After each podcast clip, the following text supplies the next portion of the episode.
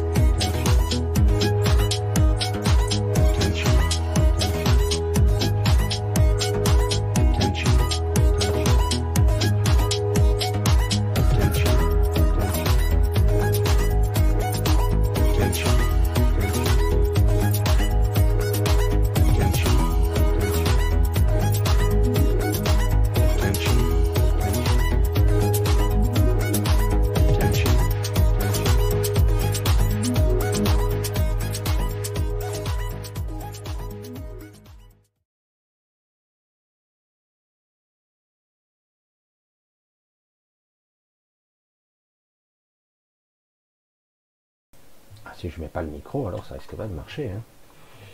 Bonsoir à tous. Allez, je fais tout en même temps. Comment allez-vous Samedi? Samedi, c'est pas possible. J'ai l'impression que c'était hier, lorsque je vous ai parlé la dernière fois. C'est impressionnant quand même. J'avoue que le temps et moi, euh, j'ai commencé à avoir des rapports, je me décroche de toutes les réalités. C'est vrai en plus. c'est- c'est vrai que je ressens de plus en plus ça. Il faudra peut-être que, je sais pas, que je m'adapte plus. J'en sais rien. Alors, j'espère que vous allez à peu près bien malgré euh, toujours cette folie qui continue. Bref. il y aurait tant à dire, mais c'est tellement dingue euh, que ça paraît. euh, on dirait qu'on vit dans une histoire de fou et pourtant vous regardez les yeux écarquillés comme ça se dérouler devant vous et des gens soi-disant intelligents qui vous répondent avec une rhétorique complètement absurde. Hmm. Ah. Mais en tout cas, on a conscience que tout ça, hein, c'est un vrai piège. Bref, je voulais vous parler de ce soir, de beaucoup de choses. On va voir. Tranquille. On a un petit peu de temps. On va rester soir- ensemble ce soir jusqu'à 23h, comme d'habitude. Donc, on a un petit peu de temps. Je vais vous faire un petit coucou. Hein? J'espère que ça va, le son, il a l'air de monter. Je ne vais pas dans le rouge, mais a priori, il vaut mieux éviter. Parce que quand je fais comme ça, que ça fait un peu plus fort. Allez, je vais voir un petit peu. euh, un gros bisou à salut à Joachim, à Bernard, mon ami Bernard, à Lou, à Lou Barman. Qu'est-ce qu'il me fait là? Qu'est-ce qu'il me fait? Ah, j'ai de ces bugs des fois.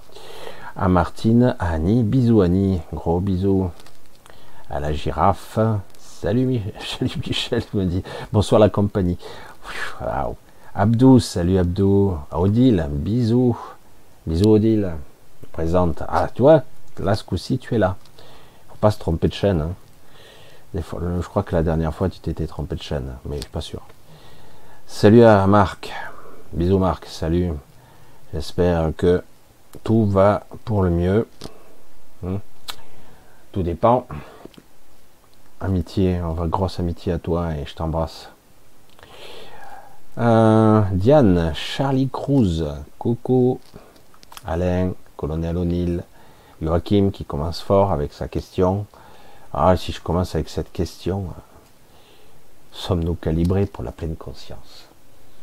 Ça, c'est le sujet euh, de toute une soirée. Hein.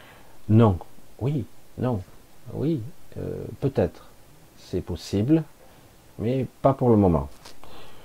Mais, euh, je le dis souvent, on a une énorme aptitude, capacité, aptitude, je ne sais pas comment on pourrait le définir, à nous adapter. Euh, souvent, les premiers chocs de conscience, les états de conscience ouverts, sont un choc véritablement. Et après, on, on le digère et ça devient normal. C'est assez étrange, on le voit parfois dans le quotidien.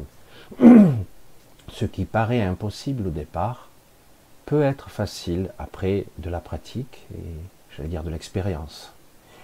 Euh, certains, j'ai dit, j'y arriverai jamais, et ils y arrivent.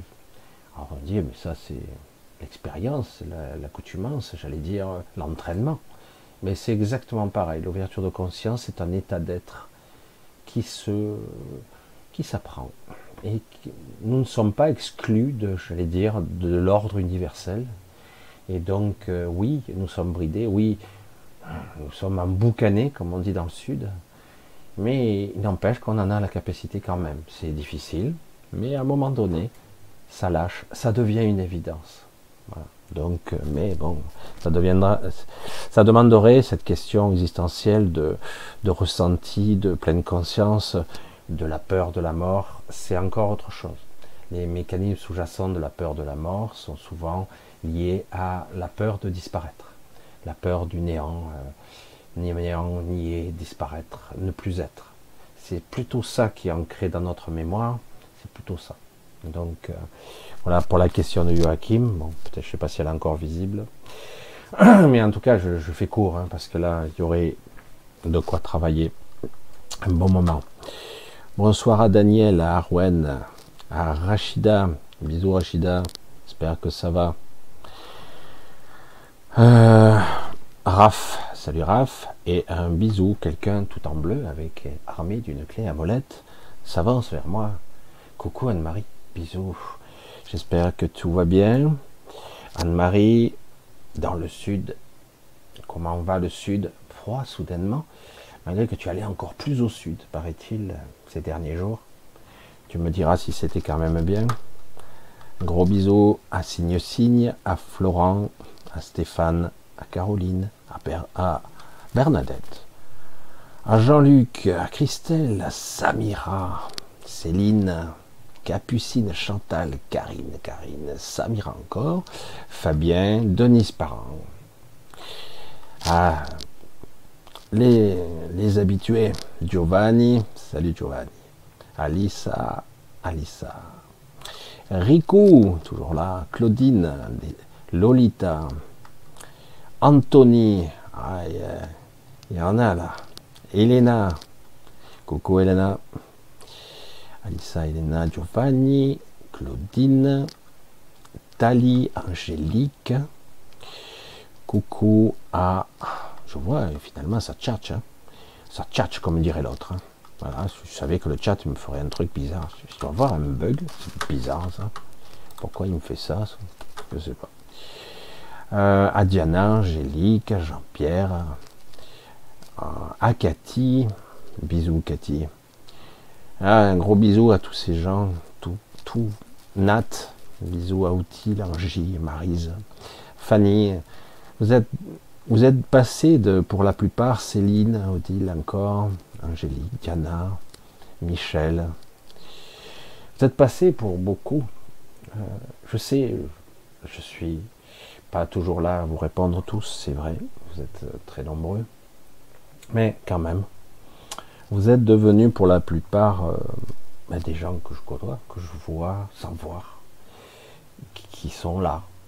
Alors c'est étrange parce que pour la première fois de ma vie, je dirais, qui dure maintenant, euh, vous êtes là pour moi et pour vous, mais pour moi.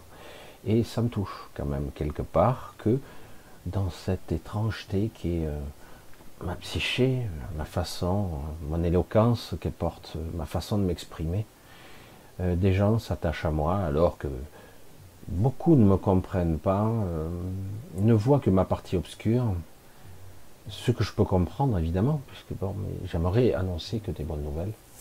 Mais euh, paradoxalement, dans beaucoup d'histoires, bien souvent, parfois ce qui paraît mauvais euh, finit par être bon. Je ne sais pas si vous aviez vu une fois, oh, je l'ai raconté déjà, et puis c'est passé, je crois. Cette vidéo, elle était passée en boucle il y a deux ou trois ans. Et une petite vidéo très courte d'un petit asiatique, euh, tout petit, je sais pas, c'est petit de deux ans, quoi, qui marche dans la rue et c'est très agité. Alors je sais pas où c'est exactement. Et à un moment donné, ce qui arrive souvent pour les petits, il part plus vite que ses pieds, hein, je dis comme ça. Il trébuche, il tombe. Il tombe, il pas le nez sur le sol. Tu te dis, wow, putain, c'est manger le goudron, là, le pauvre. Et puis, dans la seconde qui suit, une voiture lui passe dessus. Putain, mais c'est quoi ça? Tu vois la vidéo, c'est filmé d'en haut, et euh, la voiture passe, et tu vois le, petit qui se relève juste après, il n'a rien. Tu te dis, wow, l'enchaînement, euh, son ange gardien, euh, qu'importe, finalement, quelqu'un qui l'a fait trébucher pour le sauver, quoi. Hein Pourquoi parfois, et souvent parfois, vous voyez mon ambiguïté, mon ambivalence dans les propos, mais il ne faut pas voir toujours ce qui paraît négatif comme étant négatif, c'est parfois pour nous sauver bien souvent. on résiste face à ça, on a du mal, on a du mal, parce qu'on aimerait que tout soit lumineux. Et depuis quelques années, c'est moins lumineux. C'est même un peu flippant qu'une poignée d'individus dans ce monde nous emmerde. Voilà, nous emmerde. Alors chacun essaie de, couper, euh, essaie de pas y penser, mais il n'empêche que ces gens-là s'acharnent et ils continuent cette, ce contrôle, cette vision, parce qu'il semble, ils pensent, ils raisonnent de cette façon-là, pour eux le monde leur appartient. Voilà, c'est tous les puissants, c'est tous les élites, ils ont une sorte de sentiment méprisant à l'égard des soi-disant inférieurs ou même des soi-disant supérieurs, mais qui ne le savent pas, ils ne savent pas qu'ils le sont supérieurs. Et c'est très très difficile, très très difficile.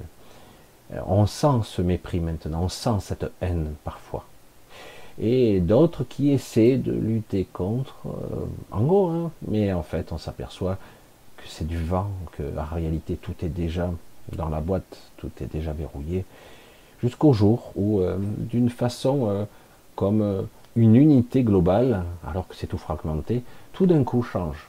C'est cyclique. Par moments, tout semble s'acharner, comme le mauvais œil, comme dirait l'autre, et puis d'un coup, tout semble s'aligner comme les planètes, et tout va mieux. Mais il est vrai que depuis quelque temps, il y a un niveau de débilité, d'acharnement, de criminalité, de corruption, de mensonge, et je pourrais en rajouter, qui est absolument phénoménal, et il y a un silence euh, médiatique extraordinaire. On contemple donc aussi la corruption médiatique. Euh, la place est bonne, la soupe est bonne. Euh, certains sont si vous étiez un petit peu, enfin, un peu plus sensible et que vous perceviez les autres comme je le perçois, vous percevez comment, pour moi, ça devient difficile. Ça devient vraiment difficile. Parce que je vois un journaliste, oh, je coupe, je peux pas, c'est insupportable. C'est très très difficile pour moi. C'est de voir une telle haine, un tel acharnement.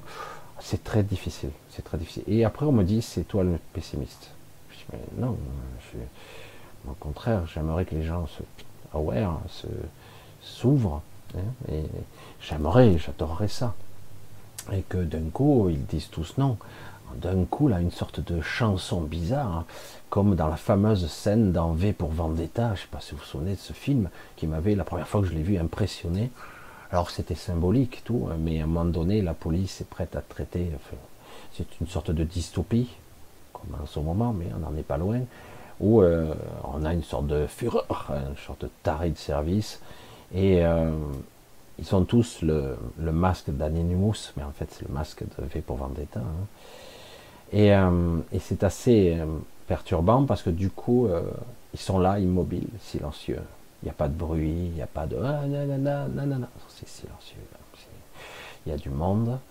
Et qu'est-ce qu'on fait? Qu'est-ce qu'on fait? Et puis ils passent ils ont le courage d'avancer. Évidemment, euh, on pourrait dire que les premiers en première ligne pourraient être menacés, hein. mais voilà. Mais le fait est, c'est que c'est très difficile et ils avancent quand même. Et ils passent les, le, champ des fusils, etc. Beaucoup se posent des questions énigmatiques, un petit peu comme ça, euh, interrogation. Euh, est-ce que la police, le CRS, tirerait dans la foule euh, s'il y arrivait un tel cas? Je dis oui, ils tireraient sans problème. Alors après, ceux qui sont de la même famille ou du coin, ils auraient peur de tirer sur les siens, mais c'est pour ça qu'ils sont en train d'élaborer. Je pense que oui, il y a une partie de cette police qui tirerait sans hésitation, et d'autres qui partiraient, qui ne le feraient pas. Je pense que ça serait coupé en deux. Mais il y en a qui tireraient, il n'y a aucun problème. Et euh, ça existe déjà dans d'autres pays. Hein. Il y a de la police qui tire, ça ne va nulle part, hein. ça fait beaucoup de bruit. On n'en a pas beaucoup. Mais on a du mal à imaginer ça, nous, euh, dans nos démocraties alors qu'on devient bah, un pays de cocagne. Si vous saviez, maintenant, vous devez le constater, ce que disent de la France les pays africains, c'est innommable, c'est une honte, c'est triste même. Hein. C'est laborieux, mais c'est comme ça. C'est une évolution, c'est une étape de notre existence, nous Français ou francophones partout dans le monde. Parce que la plupart des gens, comme je l'ai toujours dit, n'aspirent qu'à vivre, s'épanouir, être serein, en paix, en joie même, peut-être même aider son prochain. La plupart des gens sont comme ça, quelle que soit l'ethnie, les origines. Je le vois, hein, je le vois. Et mais c'est vrai que bon, euh, on est, on est, on insémine, on insère comme ça de force des pensées négatives, obscures et voire euh, de destruction. Alors qu'en réalité, euh, c'est faux, quoi. Tout est faux, tout est mensonge. C'est ça qui est terrible. Bref. Alors je vais vous parler ce soir d'autre chose. On coupe là-dessus. Vous savez déjà ce qu'il en est. Il y a tellement de médias maintenant qui en parlent. Alors, je vais vous parler un petit peu d'autre chose. Je vous ai déjà parlé un petit peu. Euh, parler de. Il m'arrive. Euh, si je me mets dans un certain état, si je suis tranquille, alors je le fais moins, j'y suis allé un peu de temps encore à Avignon, et là je l'ai pas vu parce que j'ai pas voulu me mettre en... Euh, c'était un peu particulier. Mais euh, par exemple, dans certaines villes, Avignon en fait partie, il y a des méga structures qui les surplombent, les villes. On a du mal à imaginer des méga structures. Et il y a parfois dans d'autres endroits, euh, Nice c'est le cas, ce ne sont pas des méga structures qui surplombent la ville, mais plutôt qui l'entourent dans les montagnes dans certains cas comme Nice par exemple. Euh, ce sont des méga structures très très spéciales. D'ailleurs, euh, certains qui voudraient éventuellement acquérir certains terrains ne pourront pas. Ils ne pourraient pas d'ailleurs, puisque ces endroits, il y a quelque chose que vous ne percevrez pas, que vous ne verrez pas, et euh, inconsciemment, vous n'irez pas. si vous y allez, quelque chose vous en empêchera. C'est étrange, c'est comme ça. Et on ne se pose même pas la question. Il y a beaucoup d'endroits dans votre ville, quelle que soit la ville que vous habitez, où vous, n'êtes jamais allé. Et vous n'irez jamais. Et même si vous en aviez l'intention, des événements, quelque chose vous en empêcherait, ou vous n'aurez pas accès à la totalité, mais en tout cas, certains lieux, vous n'irez pas. C'est étrange on rejoint un petit peu ce que j'appelais moi le champ de perception, l'état de conscience, etc. Euh, les, vibrations, les, ondes qu'il peut y avoir dans, l'air, hein, des, ondes qui influencent comme par induction le cerveau, le système cognitif, qui interpellent un signal comme un interrupteur qui se trouve en nous, qui stimule cette partie-là, qui nous fait ne pas y aller ou ne pas voir, ne pas percevoir. Et si on devait le voir ou l'entrevoir, l'oublier. C'est ça qui est assez spectaculaire. Du coup, oui, euh, évidemment, au point de vue de certains individus euh, qui veulent pas s'associer à nous, plus évolués, hein, des exilés notamment, il est évident qu'ils vont choisir et trier sur le, sur le volet ce qu'on appelle vulgairement depuis les années 80 les contacter les contacter. Depuis les années 80, on en parle, on en parle moins maintenant. Alors oui, c'est passionnant, mais, ils sont triés sur le volet, et voire éventuellement ils sont un petit peu euh, remis en, forme, j'allais dire, parce qu'ils sont parasités eux aussi un petit peu. Et, euh, donc, euh, tous ces gens qui sont plus ou moins sous influence, on l'est tous, plus ou moins, hein, et donc on ne voit pas certaines structures, on ne les voit pas. Alors, qui sont-ils? Tout de suite, les gens disent ce sont des galactiques, titi, ta. En fait, ce sont des entités qui sont des observateurs. Ils sont extrêmement nombreux. Ils n'interviennent quasiment jamais. Voilà, comme ça, c'est réglé. Ils ont assisté à des siècles et des siècles d'histoire. Ils observent comme des observateurs. Et euh, ils sont là. Il arrive qu'ils interviennent, mais la plupart du temps, euh, non. Ils n'interviennent pas du tout, quoi qu'il se passe. Vraiment. Quoi qu'il se passe, ils n'interviendront jamais. Il est arrivé que, pour certaines raisons dont j'ignore la cause, euh, ils interviennent et même qu'ils apparaissent. Hein. Ils n'ont pas vraiment un corps physique, ils ont ce qu'on appelle un corps lumineux directement. Alors, euh, ils peuvent prendre provisoirement et temporaire une apparence de corps physique, mais ça ne dure pas. Ils ne peuvent pas se maintenir à cette euh, brillance, j'allais dire, éteinte. Hein. vous voyez un petit peu le processus, euh, comme si vous étiez cellulairement euh, saturé d'énergie, et, du coup, vous pouvez briller, littéralement. Et, et donc ça, c'est ce qu'on appelle le corps lumineux, qui transcende le corps physique, voire qui n'ont plus le corps physique, et c'est leur corps lumineux qui peut devenir, qui peut se densifier, mais c'est très difficile. Donc ces êtres existent toujours. Euh, depuis, ils sont là, un peu partout, dans toutes les grandes villes, on les voit apparaître et disparaître. La plupart des gens n'en ont même pas conscience. Ils sont là. Ils surplombent même les, buildings des États-Unis, de New York ou ailleurs. Hein. ils sont à des centaines de mètres, voire plus haut, plus gros ils passent, ils s'entrelacent à travers les buildings. C'est incroyable. On a du mal à imaginer ça. C'est spectaculaire. C'est comme si on avait euh, deux mondes qui s'entrelacent à deux fréquences différentes et ils peuvent temporairement parfois abaisser leur vibration pour apparaître à nous. Mais c'est assez rare. Alors ils apparaissent de façon ponctuelle en tant qu'individus et en tant que structure c'est extrêmement rare. Il y a quelques rares personnes qui ont été euh, eu le témoin, été le témoin d'apparition de, ces mégastructures euh, qui sont gigantesques.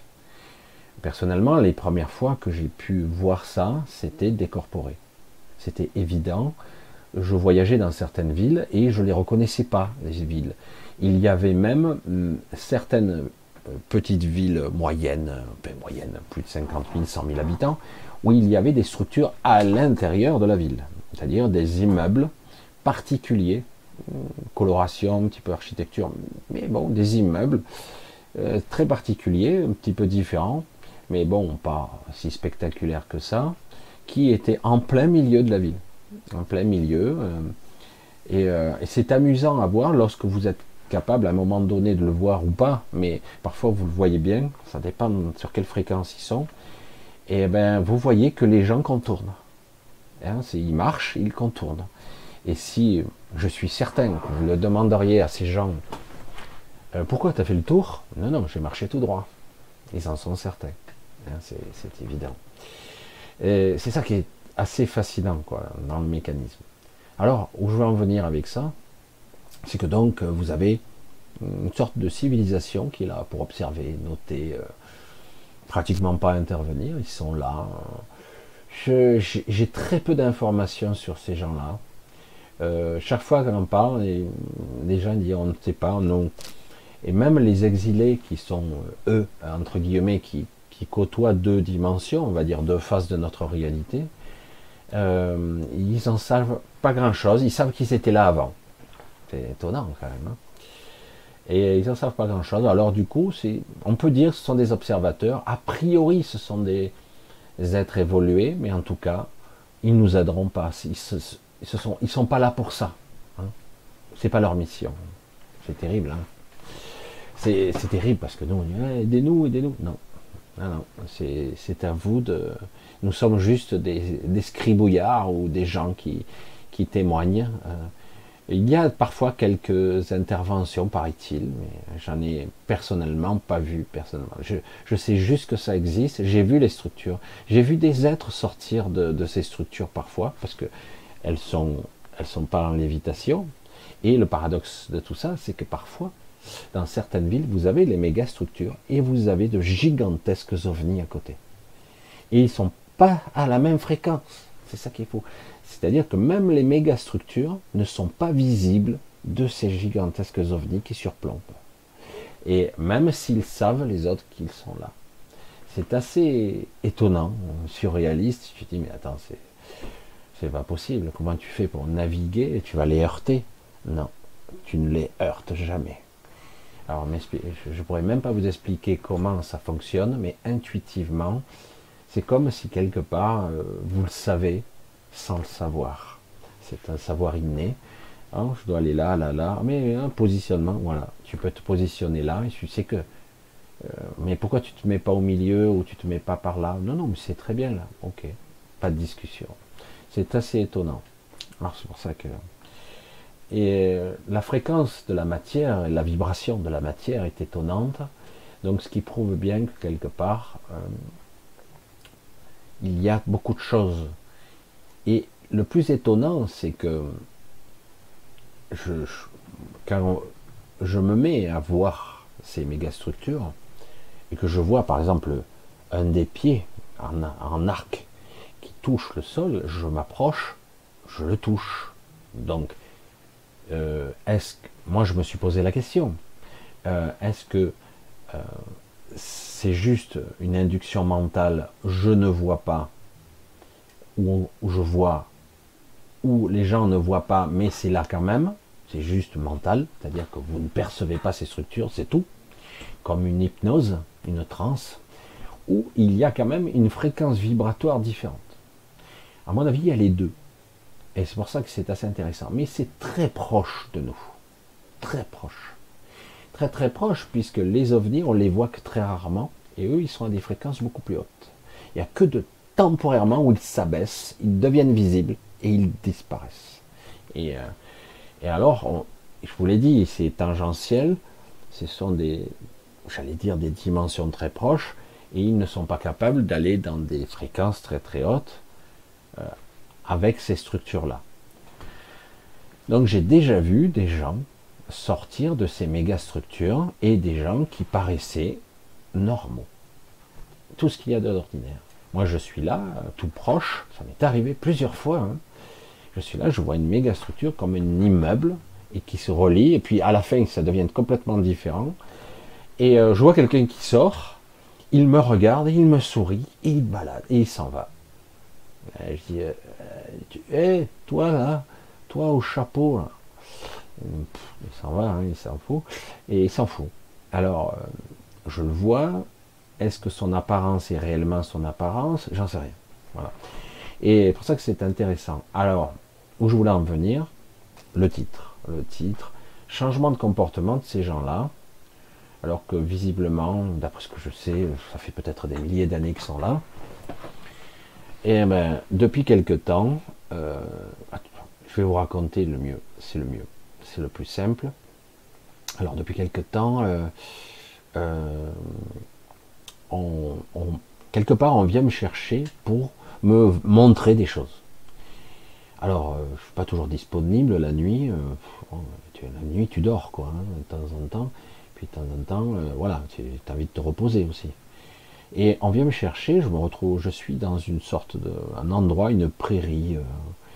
je suis, moi, je suis tranquille, c'est assez bien. Alors, j'étais semi-conscient, j'allais dire, entre un rêve lucide et une sorte de, J'étais tranquille, paisible. C'était cool. Moi, j'ai besoin de me ressourcer. Et on vient me chercher. Il m'a dit, monte là-dessus. Je dis, non, je reste là. Moi. Je suis désolé. Je n'ai pas envie aujourd'hui. Non, monte, tu verras. Ça vaut le coup. Alors, euh, du coup, je monte sur une sorte de. sorte de truc triangulaire, long. je dis, qu'est-ce que c'est ce truc? Alors, euh, je dis, c'est pas un bus, hein. ça ne ressemble pas à un bus, puisqu'on est à l'extérieur et qu'on se calait les pieds comme si on était euh, sur le côté, il y a des gens qui étaient sur le côté, l'autre de l'autre côté. Et ce, truc triangulaire allongé, vous voyez un peu, hein, euh, est en semi-lévitation, hein, un mètre du sol, monte. On va où, bordel? Et pourquoi faire Il suffit de me dire où on va et on y va. On ne peut pas y aller par là. Ah bon, ok, je monte, et ça s'accélère comme la folie, je me cramponne. Donc on est juste accroché comme ça, avec une sorte de parapet euh, sur les pieds, comme si on était calé, quoi. Alors il n'y a pas d'inertie plus que ça, c'est juste que ça avance quand même vite, du coup je m'accroche, et ça dure un petit moment. Et à un moment donné, ça ralentit, et on descend, et je vois des méga structures. Et les méga structures que j'avais déjà vues, mais un petit peu différentes. Euh, des arches successives, comme des ponts, mais des arches successives, des structures qui sont euh, euh, presque, j'allais dire, prises dans la montagne, mais magnifiques. J'ai passé presque deux heures cet après-midi à essayer de chercher des vestiges de civilisation ou des structures, des architectures qui pourraient ressembler. J'ai pas trouvé. J'ai pas trouvé du tout. J'ai cherché, hein, j'ai cherché un moment, méga structure, structure euh, vestiges de civilisation ancienne, j'en sais rien, égyptienne, machin, euh, Atlante, euh, je sais pas moi. Et j'ai essayé de trouver.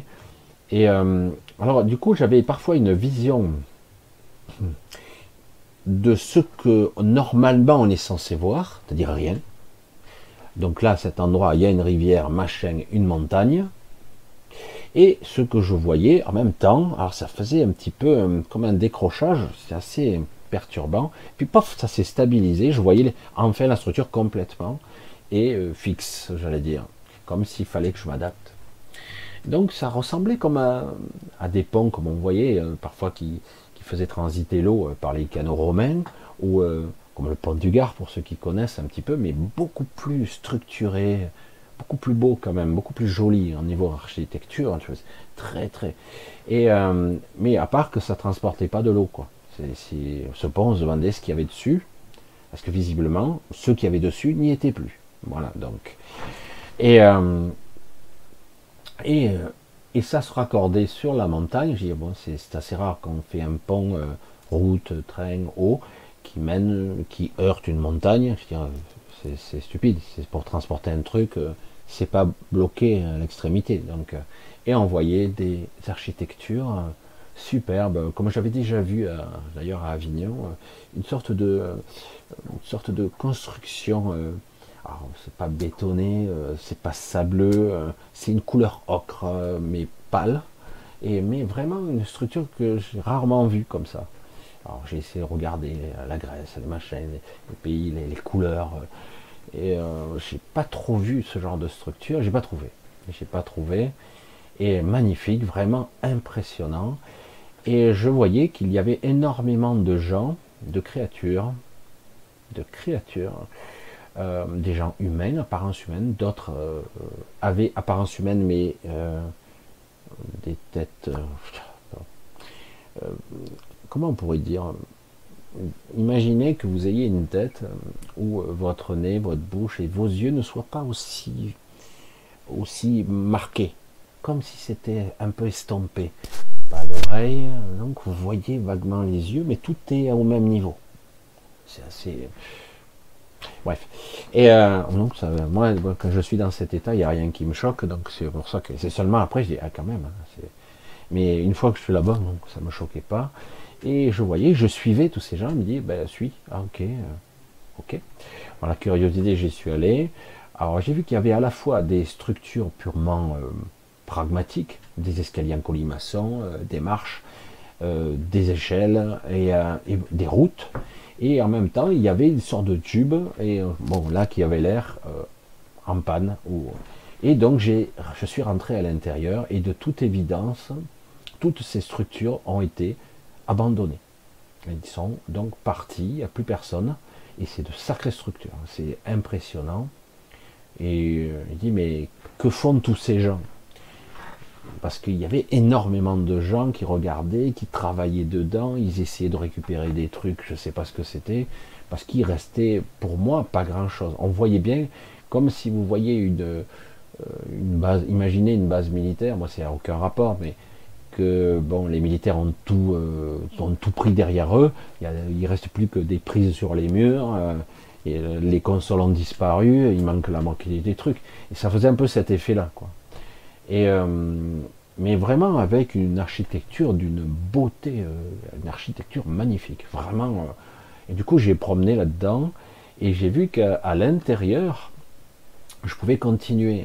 Donc je rentrais, il y avait comme une sorte de d'endroit, euh, comme une sorte de, un tunnel, on pourrait dire un tunnel qui était euh, éclairé, je ne sais pas comment. Il y avait une, c'était lumineux, mais je sais pas par où la lumière arrivait. Et on se mettait à l'entrée et on se retrouvait au bout du tunnel. C'est pratique. Et euh, donc je me retrouve au bout. Et, et là, je, rentre dans un système où on descend. Ah, euh, là, sur le moment, j'ai un petit peu hésité, puis je finis par descendre, comme une sorte de tunnel descendant. Et je suis descendu. Et là, j'ai pu euh, voir que ça descendait, descendait pas mal, et on arrive directement dans une sorte de, caverne gigantesque, incommensurable, euh, avec comme une cité, une cité euh, couleur nacre, nacrée, brillante, euh, énorme.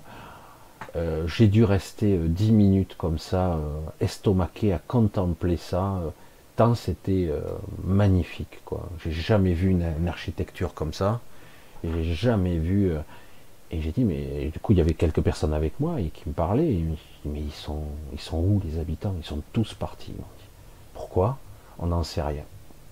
Alors, euh, et, donc, euh, à l'intérieur, donc je ne sais pas à quelle profondeur, mais euh, gigantesque, quoi, un truc incroyable et avec une architecture. Je vous avoue que je suis resté un bon moment. J'aurais bien aimé avoir plus de temps. J'espère que j'en aurai l'occasion d'observer, de, regarder de plus près, parce que vraiment, ça, ça m'a ému presque de voir une telle beauté d'architecture, telle pureté avec des passerelles, des choses, des tours toujours avec cette couleur nacrée euh, euh, magnifique entre le blanc et les crus, mais, avec des reflets. Ah, c'était, mais c'est quoi la structure? C'est pas du marbre? C'est quoi Je, ne sais pas ce que c'est quoi. Et je voyais énormément de gens qui, étaient là euh, et d'autres qui visiblement essayaient de chercher le pourquoi du comment. Bon, on n'en sait rien.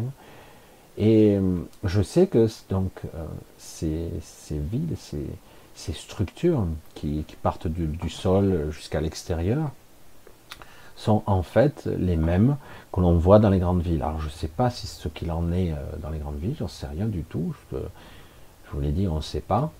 Et j'ai dit, est-ce qu'il se passerait ou préparerait quelque chose qui fait que ben, petit à petit, ben, ils se barrent, quoi. Alors qu'ils étaient là depuis des milliers d'années. Alors, euh, mais ce, certaines disent ça n'a pas l'air forcément néfaste. C'est juste qu'il euh, se passe quelque chose et euh, ça arrive, paraît-il. C'est pas la première fois qu'il y aurait eu des structures abandonnées. D'ailleurs, on en a retrouvé des vestiges parce qu'au bout d'un certain temps, certaines de ces structures finissent par réapparaître aux yeux du public. Mais ça prend des milliers d'années avant que la j'allais dire, euh, ces structures retombent dans la fréquence 3D, on va le dire comme ça. Euh, au départ, c'est comme si on, crée des stimuli, parce que les êtres qui vivent là euh, sont dotés de technologie aussi, mais sont capables de faire vibrer la matière et la rendre différente et invisible.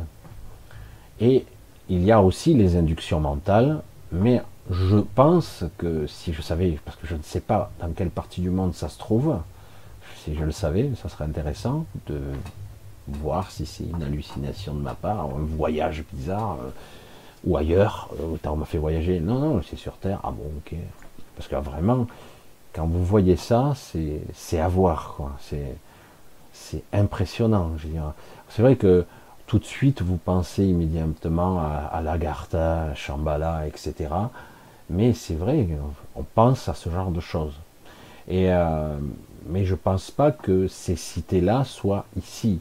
Euh, je pense pas que parce qu'on parlait souvent de, j'en sais rien, parce que je connais quelques individus qui se sensibles, des êtres sensibles que je connais, euh, je côtoie beaucoup moins maintenant, avec qui on avait discuté, qui sont d'origine de ces villes, de la, des fameuses cités de l'Agartha, etc., du centre-terre, qui, ont des millions d'années d'avance euh, sur la race humaine, qui se sont isolés c'est là qu'on voit qu'il y a des méga structures dans le sol, quoi, qui, parce que c'est beaucoup, c'est gigantesque le sous-sol chez nous. On a du mal à imaginer. Certains vont commencer à calculer à 12 000 km de diamètre, machin. Non, non, c'est, notre Terre est plus grande, donc euh, et les structures, les, même les, les endroits, on pourrait.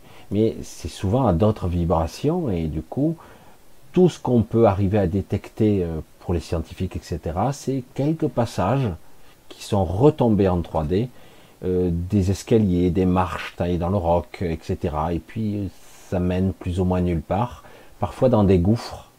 Tout ce qu'ils voient, les scientifiques, parce qu'il y a eu des découvertes qui n'ont pas été divulguées au grand public, de, grottes gigantesques qui ont été découvertes, mais eux, pour, pour le lambda, pour la personne scientifique de base, tout ce qu'ils vont voir, c'est des accès, des tunnels, euh, ils éclairent, et puis tout ce qu'ils vont voir, c'est waouh, t'arrives au bout du tunnel, oh, t'as un trou béant, un truc gigantesque, une grotte où il n'y a rien, quoi. Et alors qu'il y a. Et, mais eux ne le voient pas parce qu'ils ne sont pas à la bonne fréquence. Et il s'avère qu'au bout de quelques centaines d'années, peut-être moins, peut-être plus, ça dépend, eh ben, certaines structures se finissent par nous apparaître. Quand même, euh, il y a eu des, des cas. Alors je voulais vous parler de ça, mais sans pouvoir vous expliquer quoi que ce soit.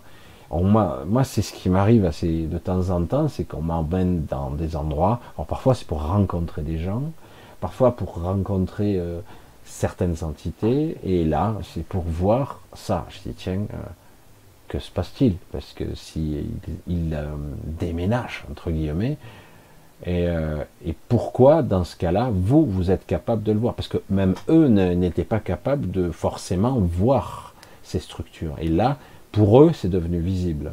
Je pense que ce n'est pas visible pour le commun des mortels, mais en tout cas, pour quelques personnes, oui, ça l'est devenu. Je pense que dans cet endroit du monde, il y a des, des parties qui sont devenues visibles, en partie, pour certaines personnes. Voilà, je voulais vous parler de ça, parce que ça m'a hum, profondément ému. Je ne sais pas pourquoi à ce point-là, parce qu'à la limite des méga structures, tu te dis waouh, c'est superbe, magnifique, mais ça m'a ému. Euh, j'ai ressenti euh, presque de, je sais pas, c'est pas de la tristesse, pas du tout. Hein, contrairement, je coupe court. Non, non, c'est vraiment, euh, c'était émouvant, tellement c'était beau, quoi. Et je, ne suis pas d'habitude assez impressionnable, quoi. Et, et là, vraiment, j'étais impressionné par par ces structures, je dis waouh, putain, j'avais, euh, j'en ai imaginé, mais j'avais jamais vu réellement, même si j'entends parler de certaines personnes qui parlent de, du Shambhala, euh, qui disent, qui parlent de cité de cristal, tout ça. Euh, j'avais entreaperçu ça, ça m'avait pas impressionné. personnellement, j'avais vu légèrement, alors que là, oui, ça m'avait, ça m'a touché beaucoup plus. Alors, je ne saurais pas expliquer pourquoi. Euh, peut-être c'est complexe euh, parfois les ressentis, très complexe, parce que on ressent plus de choses dans la vibration, parfois, sans pouvoir vraiment le décoder. Euh, une impression, c'est un ensemble de choses que vous ressentez parfois. vous êtes ému, vous ressentez ben, les gens qui sont partis, quelque chose qui va se passer pourquoi on laisse ces structures-là en place Parce qu'ils auraient pu très bien sceller l'entrée en partant, hein, je ne sais pas. Euh, mais ils ont laissé. Euh, ils ne sont pas visiblement partis en catastrophe. Et quelque part, je sentais vraiment quelque chose toujours de serein. alors, je vois pas le but. Je vois pas. Alors, il y a toujours, ça fera partie un petit peu de ces mystères euh, qui arrivent de temps à autre pourquoi, quelque part, euh, ces êtres qui nous observent depuis si longtemps euh, commencent à partir Est-ce qu'ils partent tous, d'ailleurs Ou est-ce qu'il en restera quelques-uns? Je ne sais pas. Je ne sais pas du tout. je verrai si par la suite parce que ça m'intrigue de poser certaines questions, si j'obtiens les réponses, parce que pour l'instant, tous les gens que j'ai pu voir, y compris des non-humains, hein, ne savaient pas. Donc, euh, c'est pour, vous dire à quel point, sur cette terre, cette zone terre, comme je l'appelle, il y a beaucoup d'entités différentes et pas tout le monde est au courant de tout, hein, évidemment. Euh, mais quand même, c'est intrigant. Voilà. Alors je voulais aborder, je dis, je parle de ça, mais est-ce que je vais être capable Parce que je suis assez frustré, comme d'habitude, de ne pas pouvoir vous ramener des images. Je sais, le petit, euh, petit rictus sur le côté, j'aurais aimé. Mais je pense que ça aurait été, j'aurais été, ça aurait été hmm, trop réducteur même. Mais j'aurais bien aimé déjà. Euh, je sais pas, lorsque vous arrivez dans un endroit qui est gigantesque, comme ça, alors que vous êtes dans le sous-sol, et vous avez l'impression d'être dehors, c'est tout lumineux, il n'y a pas d'obscurité, vous ne savez pas d'où vient la lumière, en fait probablement des, de la structure même, qui doit rayonner de la lumière, hein. j'ai supposé ça, qui rayonne de la lumière, et c'est pas aveuglant, non, c'est juste euh, normal, et de constater ce que vous ressentez, une vibration euh, euh, presque, j'allais dire, de sérénité. Beaucoup de gens étaient dedans, je ne sais pas ce qui traficotait dedans, je les voyais bricoler, faire des choses, d'autres juste visiter, intriguer. et quand je me retourne, je voyais ces gens avec ces têtes un petit peu bizarres. Je, dis, mais pourquoi vous êtes comme ça? Je dis, ah ben, nous sommes d'origine Merde, j'avais jamais rencontré. Ben, enchanté, mais c'était bizarre. Quoi. Euh, très étonnant, c'était deux, un petit peu plus petits que moi, et euh, très étonnant. Euh, c'est ça qui est fou quand vous êtes décorporé, j'allais dire derrière la barrière égotique. vous avez plus ces appréhensions ethniques, de clivage, ou de racisme, qu'importe, euh, vous savez plus ça, ou cette appréhension, cette peur de l'inconnu. Non, non, non. Euh, vous, ressentez l'autre, c'est tout. Soit il est, il est correct avec vous, soit il l'est pas. Donc euh, s'il est correct, même s'il est différent physiquement, bah, vous discutez quand même. C'est ça qui est intéressant, quoi. Et s'il veut bien. Hein. Et l'échange n'a pas été très long, hein, mais c'était assez passionnant. Moi, je posais la question, je dis waouh, je n'avais jamais vu des gens comme vous, quoi. Euh, et, c'est assez. Euh, et c'est pour ça que je suis assez frustré des fois de dire mais ça devrait être génial de pouvoir euh, ramener ce, genre de, de vidéos. Quoi. Je montre les structures, tous ces, trucs, ces gens, ces êtres qui promènent. Et après, je suis sorti, j'ai pu voir d'autres salles, c'est incroyable. Je suis pas resté évidemment des heures et des heures, mais j'ai pu quand même contempler le gigantisme et la, magnificence de quelque chose qui est à la fois matière, habitat, probablement, une cité, et en même temps quelque chose qui rayonnait. Euh, voyez, on rêve tous de ça quelque part. Euh, vous construisez votre maison et elle ne va pas subir les influences des égrégores néfastes. Elle ne va pas subir les inductions, les ondes de, propagation électromagnétique. Elle ne va pas subir euh, euh, j'allais dire, les inductions d'entités, hein, comme Bernard qui assainit les, les maisons, eh ben là, il n'y aurait pas besoin, puisque le matériau, la structure même, l'architecture, la forme et probablement la matière, je ne sais pas, l'énergie qu'elle vibre, suffit à ce que vous soyez juste là, merveilleusement bien. C'est génial, non? Une maison où vous rentrez, ça vous lave, quoi. Ça vous lave, ça vous purifie, et euh, en fait, vous êtes euh, parfaitement euh, synchrone, vous n'avez plus de parasitage. C'est génial, non? Pas. Moi, c'est vraiment comme ça que je l'ai perçu. J'ai dit, waouh, ces structures, faudrait mettre des gens là. Comme ça, serait, on pourrait se régénérer, on pourrait récupérer, reprendre des forces, et surtout ne plus être influencé ni parasité par quoi que ce soit. Parce que, et ça serait intéressant de comprendre comment ça marche aussi. Parce que franchement, c'est fabuleux quand même. Parce que de toute évidence, euh, sur cette terre, euh, les influences néfastes, sombres et difficiles à vivre, elles sont constantes. Vous le sentez d'ailleurs. Hein. ce malaise. et il suffirait de faire, j'allais dire, un stage d'une semaine là. Ouf, vous rechargez, vous commencez à vous régénérer. C'est génial. enfin voilà, je voulais vous parler un petit peu de ça parce que sans pouvoir trop vous l'expliquer, mais c'est euh, c'est vraiment extraordinaire quand même. C'est vraiment j'ai été, euh, je sais que je radote quand je dis ça, j'insiste, mais vraiment impressionné et ému de, voir une telle architecture. Je trouvais ça, waouh! Je dis mais qu'est-ce que c'est que ce truc quoi On aurait dit euh, quelque chose qui était là pour vous soigner, vous guérir, vous purifier. Ouais, vraiment, c'est ça. Voilà, on va en profiter éventuellement, si vous le souhaitez, et euh, éventuellement je vais essayer de voir si vous avez des questions. On va continuer, on va en profiter pour faire un petit peu des questionnements et des réponses. Alors, les truffes, salut. Alors, qu'est-ce qu'il me dit? Parce que je vois, hein, j'en profite, je vois au passage.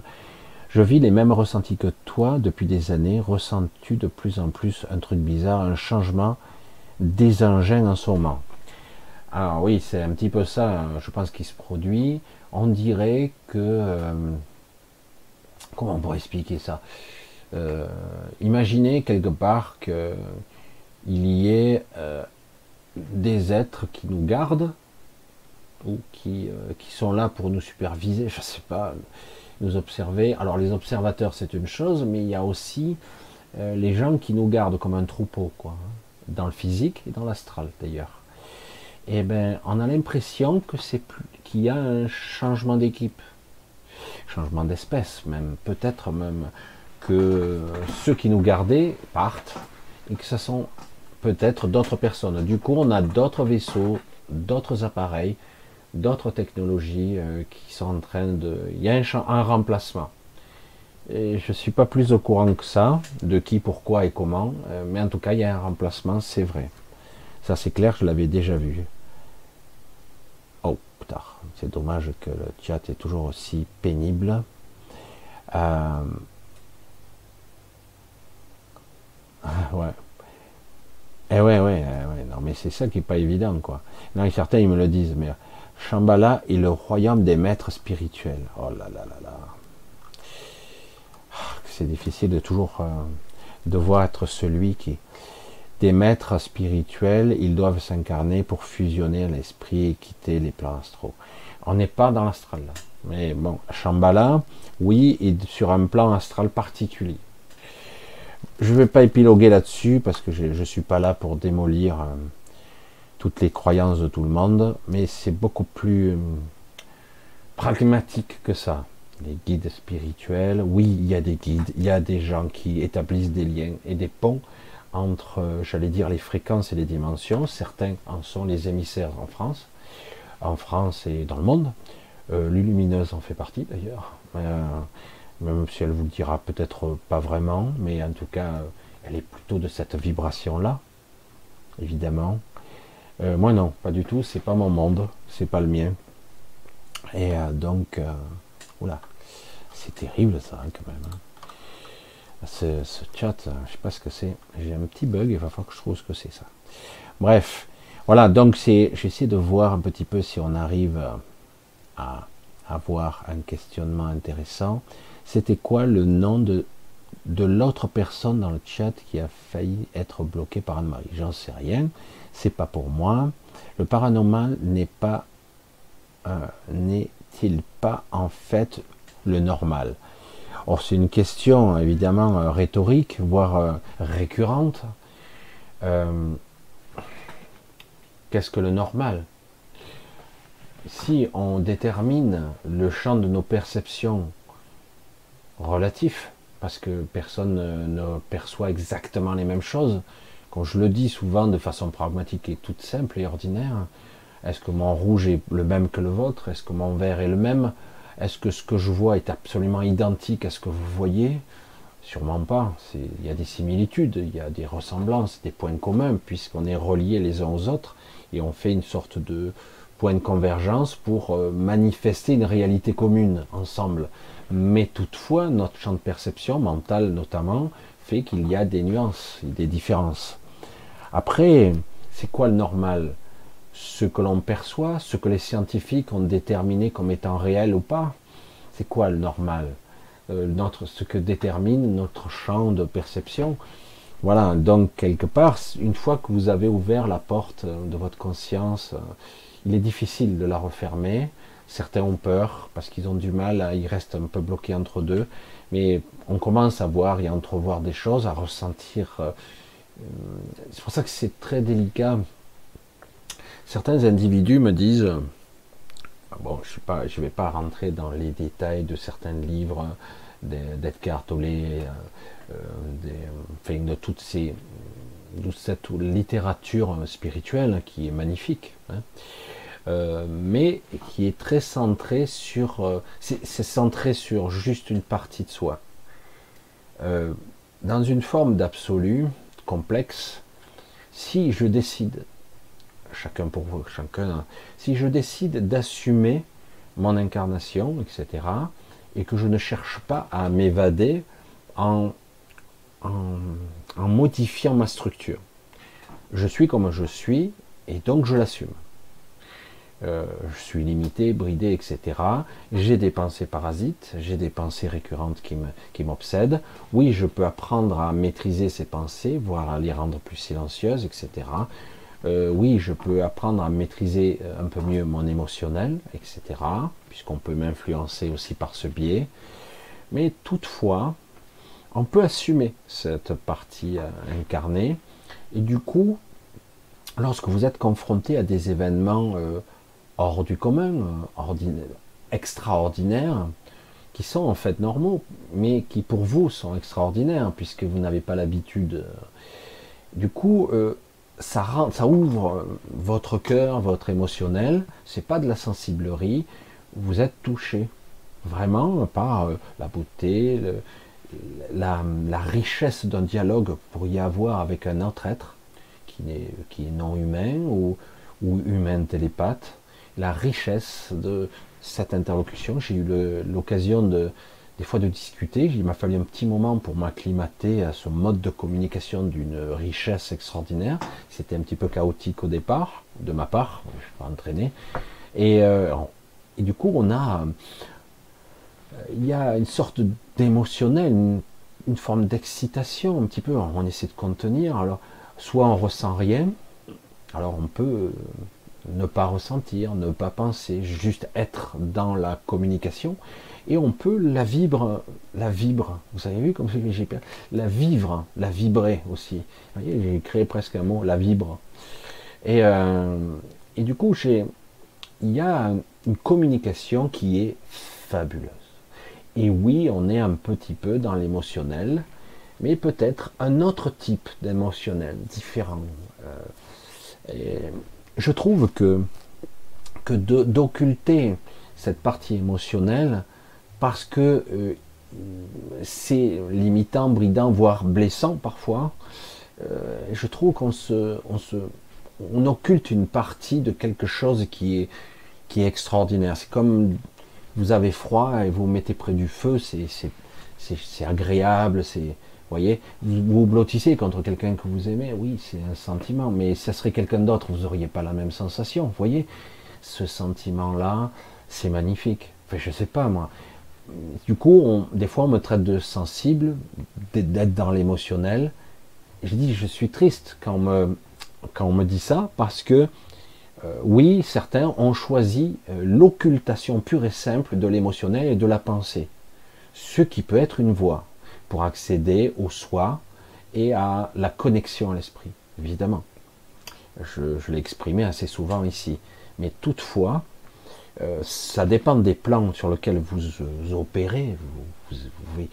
eh bien, un peu d'émotionnel et de, de, de relations télépathiques symbiotiques que vous ressentez euh, une forme de puissant respect, une sorte de sentiment euh, magnifique. C'est vraiment une communication qui dépasse l'entendement, que je souhaite bien peu, et non pas une abduction, euh, un rayon d'amour, hein, une sorte de d'hypnose où la personne elle est là, oui, je suis dans l'amour, je suis prêt, à, oui, maître, presque. idolâtrer. Non, non, c'est pas du tout ça. On a toujours le contrôle quelque part.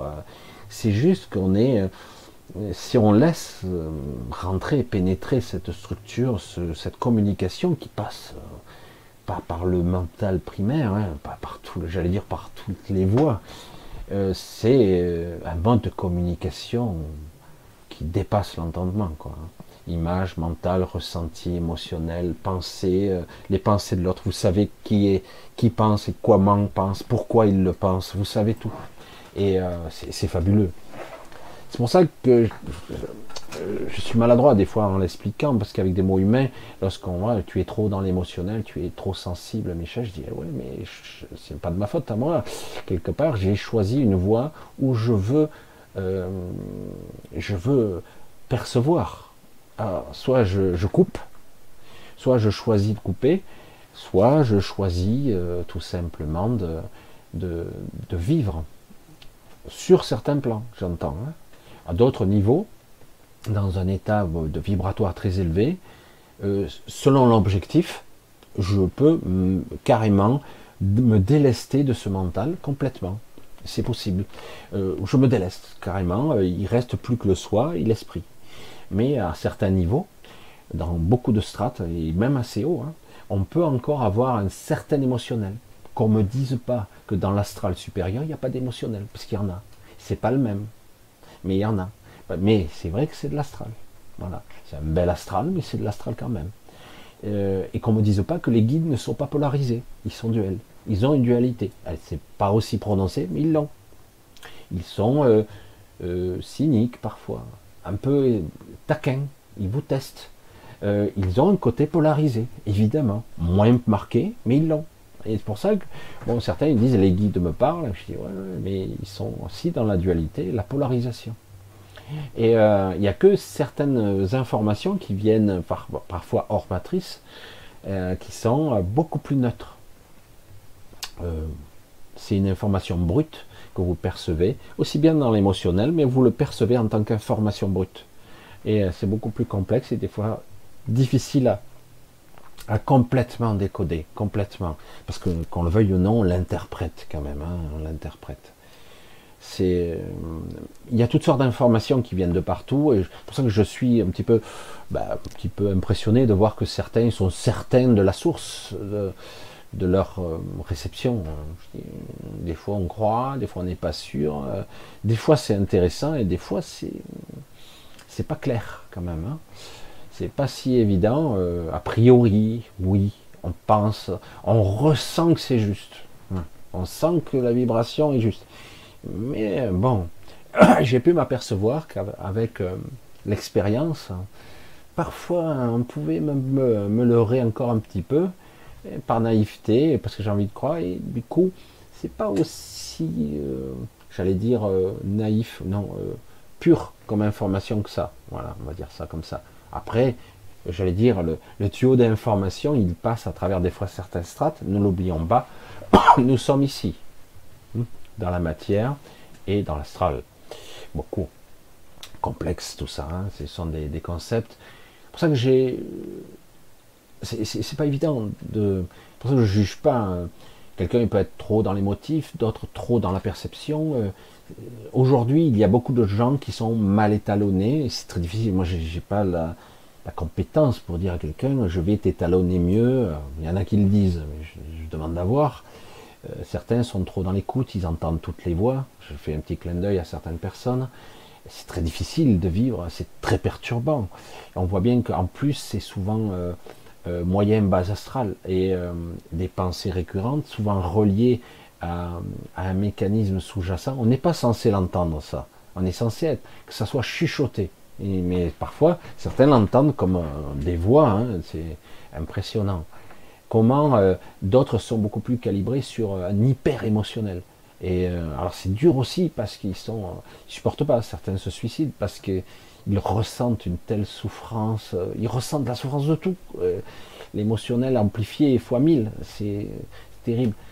en fait, c'est ce qui est terrible avec notre humanité, j'allais dire, cette humanité-là, quelle que soit l'entité qui habite ce corps, euh, on nous a laissé comme ça. Et, euh, certains, eh ben, ils, naissent avec des aptitudes, des hypersensibles dans un domaine, mais dans d'autres euh, presque handicapés, puisque l'un prend toute la place. Et, du coup, comme un autiste, ça encombre tout le champ de la perception du réel. Du coup, c'est perturbant, quoi. Et c'est pas équilibré et c'est pas contrôlé parce que personne ne nous a enseigné. Je sais, euh, moi personnellement, il m'a fallu euh, des années, des décennies entières. Il n'y a pas d'école. Hein. Et puis tout ce que je vois, euh, ce que j'ai pu entendre, je ne suis pas allé voir, hein, des écoles, je ne me rappelle plus de qui, pour des, sorties de corps, etc., où on, leur, les forme à ça. Je vois que c'est très basique. C'est ah super, j'ai fait une sortie de corps, j'ai vu ci, j'ai vu mon être de lumière et tout ça. Aïe aïe aïe aïe. J'ai dit, c'est de la daube tout ça. C'est un état de conscience modifié, certes, mais c'est c'est pas très élevé, c'est pas très. C'est intéressant sur un seul objectif, c'est-à-dire, oui, tu as compris que ton état de conscience pouvait changer de fréquence, pouvait changer de strate, que tu pouvais te déphaser, voire une sensation de décorporation où tu te décorpores, mais euh, toujours relié à ton corps physique quand même. On parle d'accord d'argent, mais c'est un peu plus complexe et élaboré que ça. Alors certains, mais ça va pas bien loin, quoi. C'est comme s'ils se projetaient dans une copie de leur, une copie de ce monde, une copie astrale, on va dire ça comme ça. Et euh, ça ne veut pas dire que les choses ne, sont pas réelles, mais il y a des différences. Toujours, il y a toujours des différences. C'est jamais identique. Euh, parce que c'est toujours induit et influencé à l'interaction en permanence. Tout ceci est très très complexe. Euh, il, demanderait, parce que avec le temps, parce que moi quand j'entendais les gens qui me disaient ça y est, l'astral est nettoyé, mais non, nous sommes nous-mêmes des co-créateurs, des générateurs de pensée, amplificateurs d'induction, d'émotionnel, et donc forcément, nous baignons dans l'astral, nous manifestons en permanence, euh, nous, nous polluons l'astral en permanence avec, j'allais dire, une, une influence. Hein. Euh, on nous a influencé pour, euh, pour euh, entre guillemets, générer ce, tel, toutes sortes d'égrégores, évidemment. Et le mode de la communication actuelle crée, parce que je sais, on me l'a dit, il y a ce système de communication par l'hypermédia depuis les années 2005, le début, je crois, de YouTube, et, eh ben, et puis après, Facebook, tous les autres ont commencé à, prendre de l'ampleur. Et depuis ce temps-là, il y a un parasitage puissance 1 million de l'astral. Euh, alors qu'on nous dit en 2012 c'est fini l'astral, euh, ou c'est fini le karma. Ah oh, tu rigoles, il n'y a jamais eu autant quoi. Et c'est de pire en pire. C'est le mode de communication, euh, j'allais dire virtuel, crée de l'astral, comme je fais là. Hein. Et sans compter euh, que quelque part on peut générer des idées collectives de ce, encore plus grandes, euh, encore plus massives. C'est impressionnant l'égrégore qu'on peut générer simplement en faisant véhiculer, en faisant un buzz entre guillemets purement virtuel sur Facebook ou autre. Encore que maintenant ils essaient de contrôler tout ça, ça c'est pire, c'est pire que tout, c'est pire que tout. C'est le chaos, c'est vraiment. Du coup, du coup, du fait de ce parasitage euh, permanent et qui peut... Ben, il y a certains individus, c'est ce que je pense, ont du mal à le supporter. Ils sont hypersensibles. Ils entendent les voix, ils entendent les ressentis, ils ressentent tout. Et même mieux, il y a des entités, euh, des extraterrestres qui nous disent on ne peut pas rester avec vous, euh, c'est devenu trop, trop, trop dur de vivre avec vous à vos côtés. C'est trop dur. Alors déjà que certains avaient du mal à y rester longtemps, parce que dans cette dimension-là, ils doivent se densifier et rester un, laps de temps assez court. C'est pas pour rien qu'ils ont créé dans les années, ça a commencé dans les années 40, il me semble, les années 50, 40, 50, ils ont commencé à faire euh, des expériences d'hybridation euh, sur les humains, hein, comme dans les femmes. Bonjour, abduction, mais d'autres expériences aussi et du coup pour créer et générer des hybrides qui seraient capables de rester ici. Bonjour à nos élites, coucou, je vous ai vu. Et, euh, oui, parce que beaucoup de, ces élites qui nous méprisent, on ne comprend pas des fois. c'est dingue, quoi. Pourquoi ces gens-là nous, nous, crachent à la gueule avec un mépris, avec un sourire pareil, alors que bon, ils ont deux bras, deux jambes, tu te dis, c'est fou, quoi. Parce qu'ils ont du pognon, un petit peu de pouvoir, ils se sentent si supérieurs que ça. Non, non. Ils sont d'une autre espèce, tout simplement. Génétiquement parlant. Hein. Euh, autrement, euh, nous à l'intérieur, c'est comme si on, quelque part on avait projeté des gens qui étaient avec des corps un petit peu supérieurs, plus intelligents, avec des aptitudes plus grandes, euh, physiquement, mentalement, mais paradoxalement à ça, ils sont pas tout à fait, ou voire pas du tout connectés. Hein. Donc ce sont des êtres ben, hybrides, reptiliens, même parfois ils ont, il y a eu des, ça c'est une de mes expériences moins, moins cool, j'ai rencontré des, des, expériences d'hybridation insectoïde. Euh, c'est, on dirait la mouche, quoi, hein, sur ceux qui ont vu la film. Non, peut-être pas à ce point-là, mais euh, plus humain quand même, mais quand même. Et bonjour, ces, ces, créatures sont toujours vivantes, elles sont hybrides, et elles ne peuvent pas se mélanger aux humains, elles sont malheureuses, quoi, parce qu'ils ont fait des expériences. Et c'est pour ça aussi qu'il y a des hybrides, paradoxalement, qui sont de notre côté. Parce qu'il y a eu beaucoup de souffrances engendrées par ces expériences forcées. Et, euh, et oui, parce que hybride sous-entend aussi une connexion avec l'humain. Et évidemment, ça crée des bâtards, entre guillemets, mais il n'empêche qu'ici, ils sont capables, c'est eux qui dirigent. C'est eux qui dirigent physiquement parlant. Hein. C'est eux qui dirigent, sont les hybrides. Euh, mais il y a quand même quelques hybrides qui, euh, selon le, dire, le pourcentage d'hybridation, qui sont là avec nous, euh, qui nous soutiennent, parce qu'ils ont compris l'humanité un petit peu, la manipulation, même s'ils en ont peur quelque part. C'est étrange quand même. Ils ont peur de l'humanité parce que l'humanité, beaucoup d'humains sont capables de beaucoup d'ignominie par bêtise. Comme j'en avais parlé avec certaines certaines des femmes d'entre elles, je dis oui, mais beaucoup de ces humains sont coupés de leur source. Et du coup, on a beaucoup plus un instinct animal. Et encore, en disant ça, c'est dire que les animaux sont purement instinctifs, alors que beaucoup d'animaux sont beaucoup plus évolués que certains, évidemment. C'est vraiment de, pour dire qu'on est vraiment dans un système, ben, comme on dit souvent, le cerveau reptilien, ou insectoïde, c'est-à-dire le sentiment de, euh, de prédation pure, c'est-à-dire euh, d'abord moi, puis les autres on verra. Hein. Beaucoup de gens sont comme ça, t'as beau leur expliquer, mais élargis ton cercle un petit peu, quoi. Tu ne peux pas exister qu'avec toi, toi, toi, et que toi et toi et toi. C'est ton univers, il n'y a pas que toi. Il y a, tu verras que si tu interagis avec les autres, ça s'enrichit beaucoup plus. C'est, mais certains ont du mal puisqu'ils sont câblés sur euh, un égocentrisme pas forcément un égoïsme, mais un égocentrisme où ils ne perçoivent pas l'autre, ils n'existent pas. Je suis seul dans mon univers. Et, du coup, on, le confond avec l'égoïsme, c'est autre chose. Parfois, il y a les deux, mais euh, du coup, je dis élargis ton cercle et tu verras. Si tu fais rentrer les autres, oui, ça fait peur parfois. Tu vas voir la richesse. Euh, euh, vraiment, il y a quelque chose qui te nourrit à un niveau moindre de ce que j'expliquais dans la communication super télépathique mais euh, voilà. je, suis parti loin hein, dans le discours du normal et du paranormal. Mais c'est vrai que peu à peu, on peut s'habituer à ce que ce qu'est le paranormal, en fait. Et c'est quoi le paranormal euh, À partir de quand c'est paranormal? Champ de perception, euh, dimension, télépathie. et, si, tout ça était normal, en effet. Voilà, je suis parti loin. Hein. Mais bon, c'est moi, quoi. Alors j'essaie de voir si, si je trouve Gabriel, ça fait longtemps que je suis Michel, de plusieurs années, et je remarque que, ton que bon nombre de discussions sur le chat sont en mode clos. Comment peut-on chatter et écouter à la fois? Impossible. Voilà, c'est clair. Hein.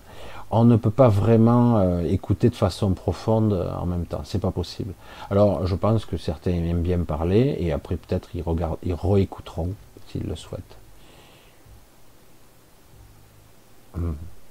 Ouais, ok. Je vois un petit peu, je lis un petit peu. Hein. Qu'est-ce qu'elle me dit, Marie-Christine C'est curieux, en écoutant que tu dis sur ces structures, j'ai la sensation très physique de voyager et de, me souvenir. En même temps, j'éprouve une grande nostalgie. Oui, euh, les états de conscience euh, ici sont très frustrants. Il faut vraiment être honnête. C'est très frustrant parce qu'on a l'impression que l'esprit rationnel, on va l'appeler comment Comme ça, puisque je ne sais pas comment l'appeler autrement, un système automatique en nous, un esprit rationnel, lisse, et euh, nous fait passer en arrière-plan beaucoup de choses qu'on a vécues des fois la nuit ou des fois vécues tout court. Et on a l'impression d'avoir oublié ou c'est comme un rêve, c'est assez étrange. On en arrive même à un point, est-ce que j'ai bien vécu ma vie hein, parce que comme il y a beaucoup d'altérations, même de modifications de mémoire en permanence, des fois on se dit, j'ai vraiment vécu ça, je m'en souviens pas. Mais si, je m'en souviens, mais je suis pas sûr de l'avoir vécu, quoi. Et c'est pour ça, surtout quand vous voyez que les décennies passent, quoi. Tu te dis, mais j'ai vraiment vécu tout ça ou j'ai rêvé tout ça? Et c'est ça qui est intéressant. Parce que parfois c'est vrai. Vous avez vraiment rêvé. Ah, c'est vrai qu'il y a une forme de nostalgie parce que quelque part aussi il y a une incompréhension, un manque, une frustration, une frustration de. J'ai l'impression qu'on m'a privé de quelque chose, euh, on m'a coupé de quelque chose d'important. C'est vraiment ce que je ressens de plus en plus, ce qui, qui rend les choses plus difficiles chaque fois qu'on revient.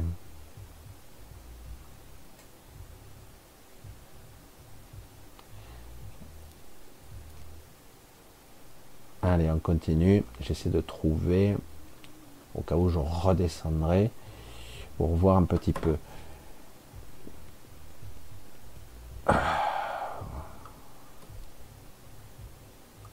Par pas répondre à ce genre de questions, c'est pas utile. J'essaie de trouver quelque chose qui serait intéressant pour tout le monde, parce qu'autrement, euh, il faut que je me concentre sur le, les propos de Michel. Je le sens encore un bug de ma souris. je vois pourquoi ça fait ça avec cette souris. Bon, je vais descendre plus bas, on va voir si j'ai des questions euh, beaucoup plus faciles à, voir. Autrement, j'aborderai un sujet. Voilà, bon, ils n'avaient pas trop de questions, ou je les vois pas, désolé. Non, c'est fou, quoi. C'est incroyable.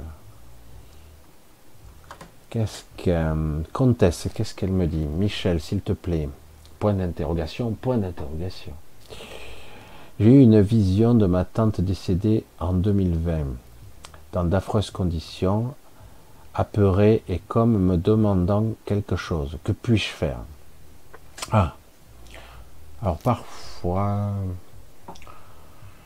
euh, il y a beaucoup de choses qui se bousculent dans ma tête, on va voir.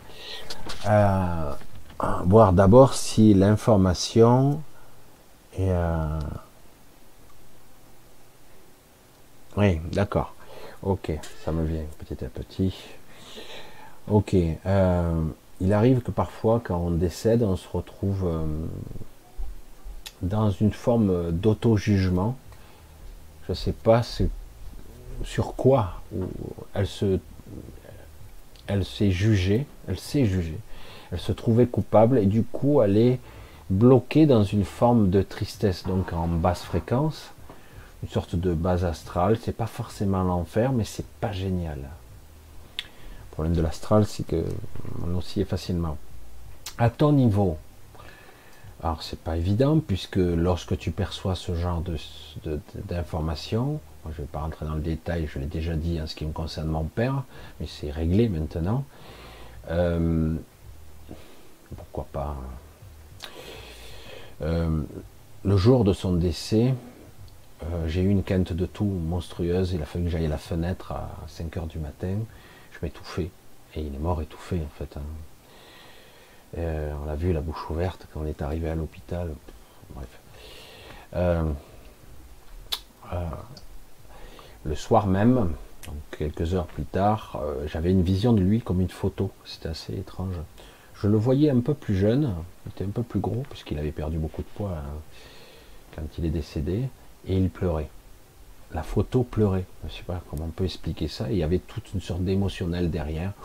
C'était lourd. Hein alors j'ai rien dit à ma famille et j'ai vu que mon autre sœur, qui est aussi sensible, m'a dit il paraît qu'il n'est pas bien euh, de l'autre côté.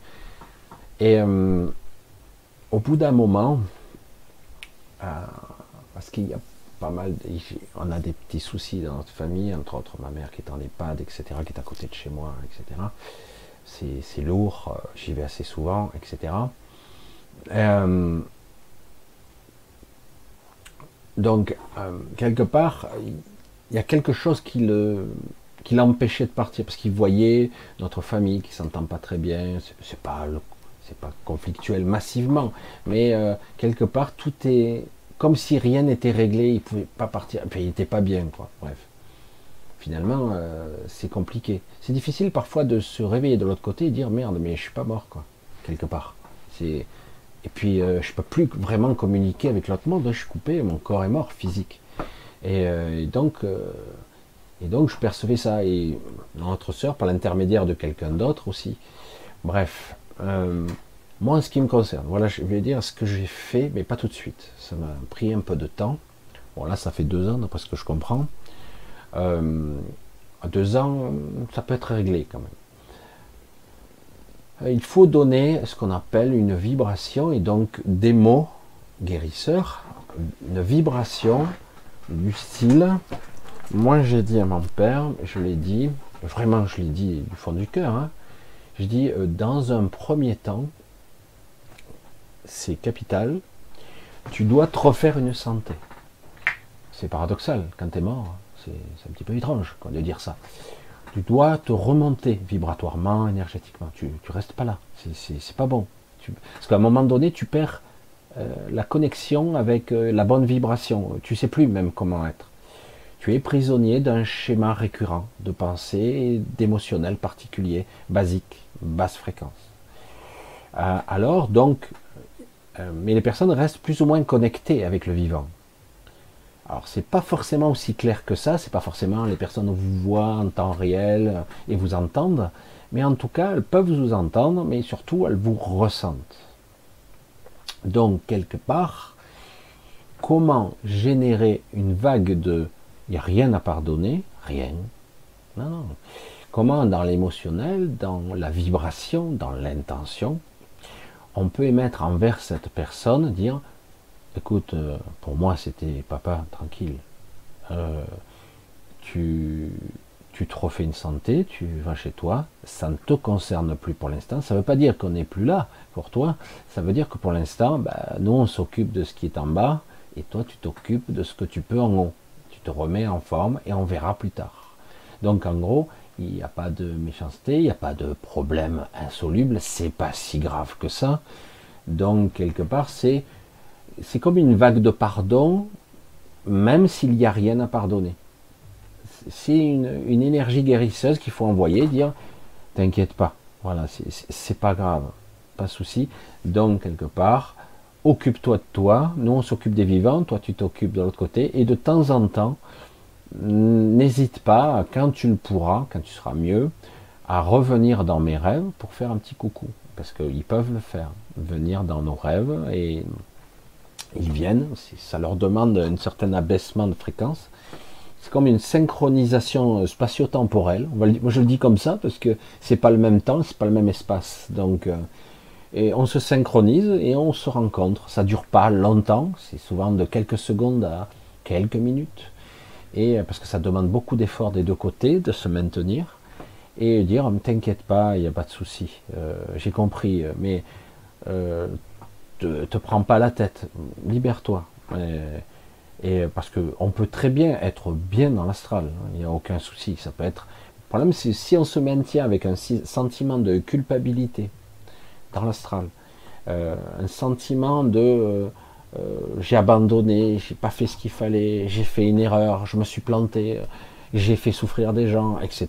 tous ces sentiments-là, ben on reste, on reste en basse vibration et on reste dans un état vibratoire de souffrance c'est tout. Donc, faut pas rester là. faut pas rester là parce qu'on se crée son propre enfer personnel. Hein. L'enfer peut prendre tellement de formes différentes. Et donc, il faut se libérer de ça. Donc, je dis, non. Tu, Pour l'instant, tranquille, tu te refais une santé, et quand tu seras en forme, de temps à autre, tu pourras nous faire un coucou, on est toujours là, il n'y a aucun souci. Moi, j'ai vraiment, c'était ça. Et euh, vraiment, je lui ai demandé, je sais que quelqu'un d'autre de ma famille l'a fait, ça a marché. C'est comme quelqu'un qui veut, entre guillemets, les passeurs d'âme. Même euh, si je pense des choses pas parfaites sur les passeurs d'âme, et ça, euh, c'est compliqué. Je je suis pas négatif envers ça, mais le problème, c'est qu'il faut bien envoyer où il faut, hein, et non pas dans des pièges. Et, mais c'est un peu le même principe. C'est un peu le même principe. Comment apaiser quelqu'un?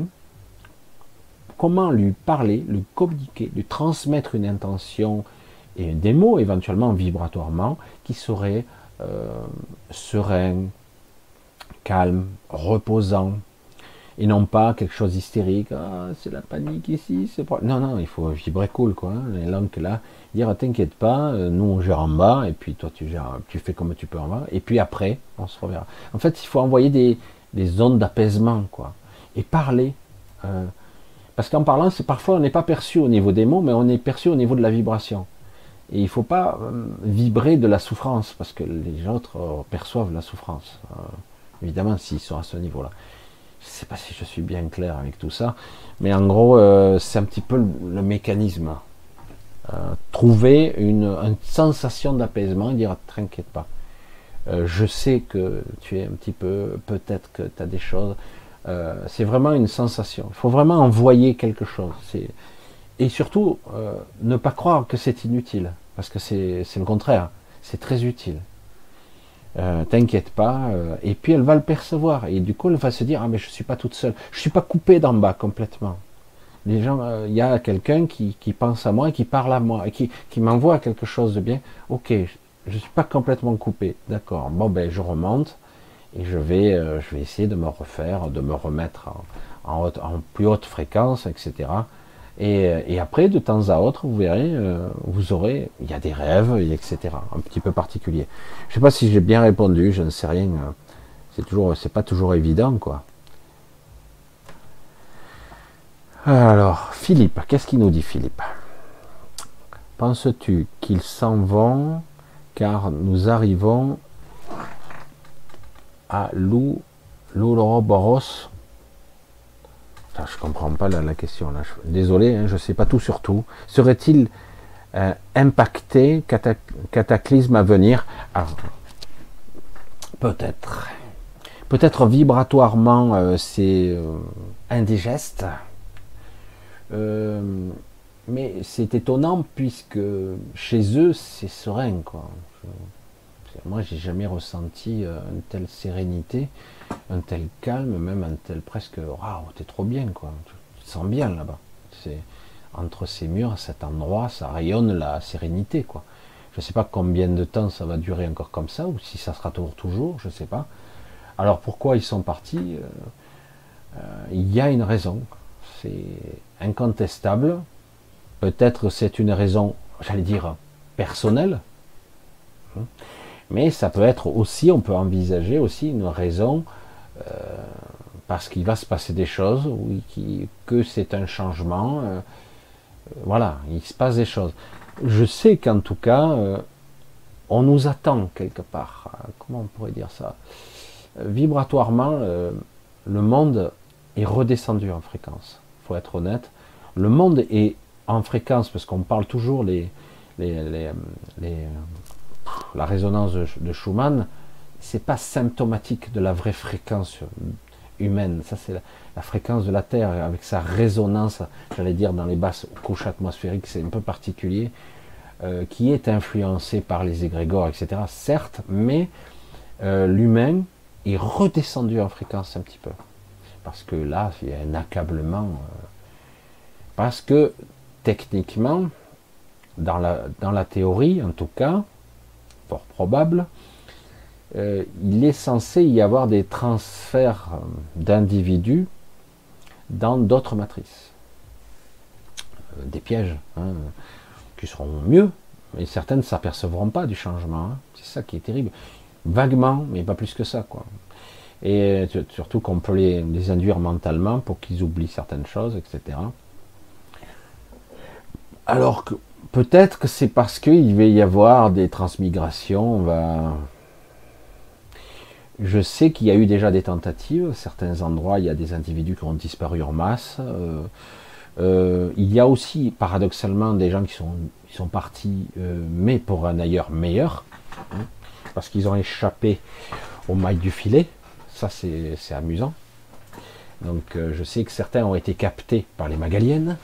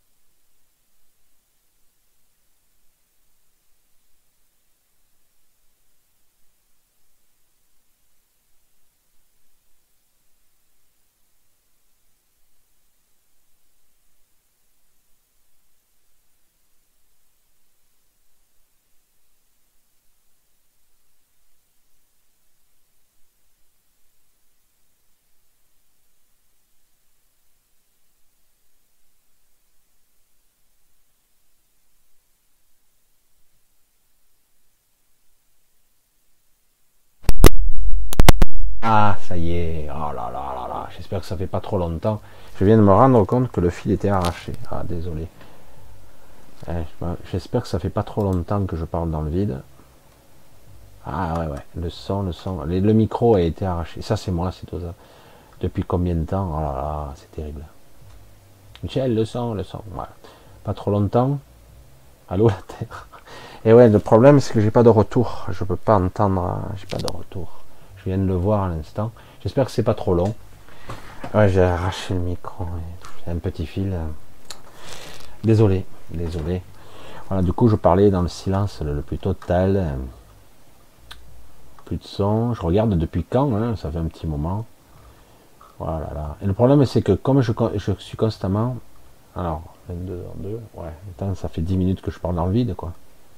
Ah ouais, 10 minutes, quand même. Ça fait un paquet. Hein.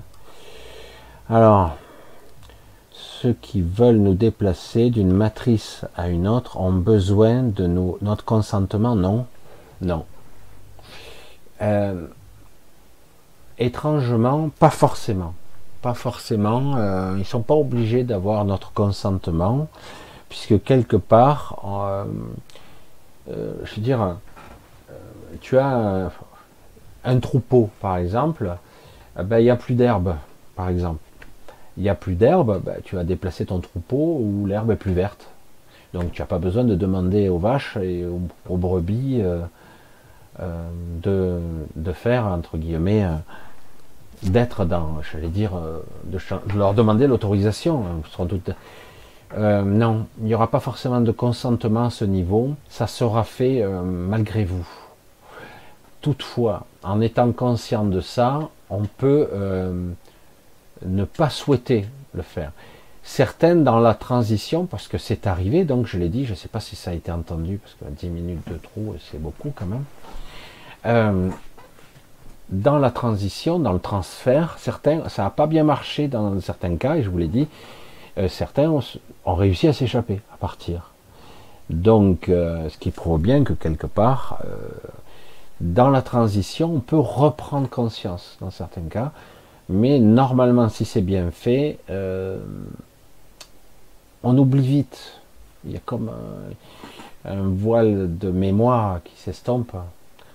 Voilà, fait, c'est un petit peu compliqué tout ça.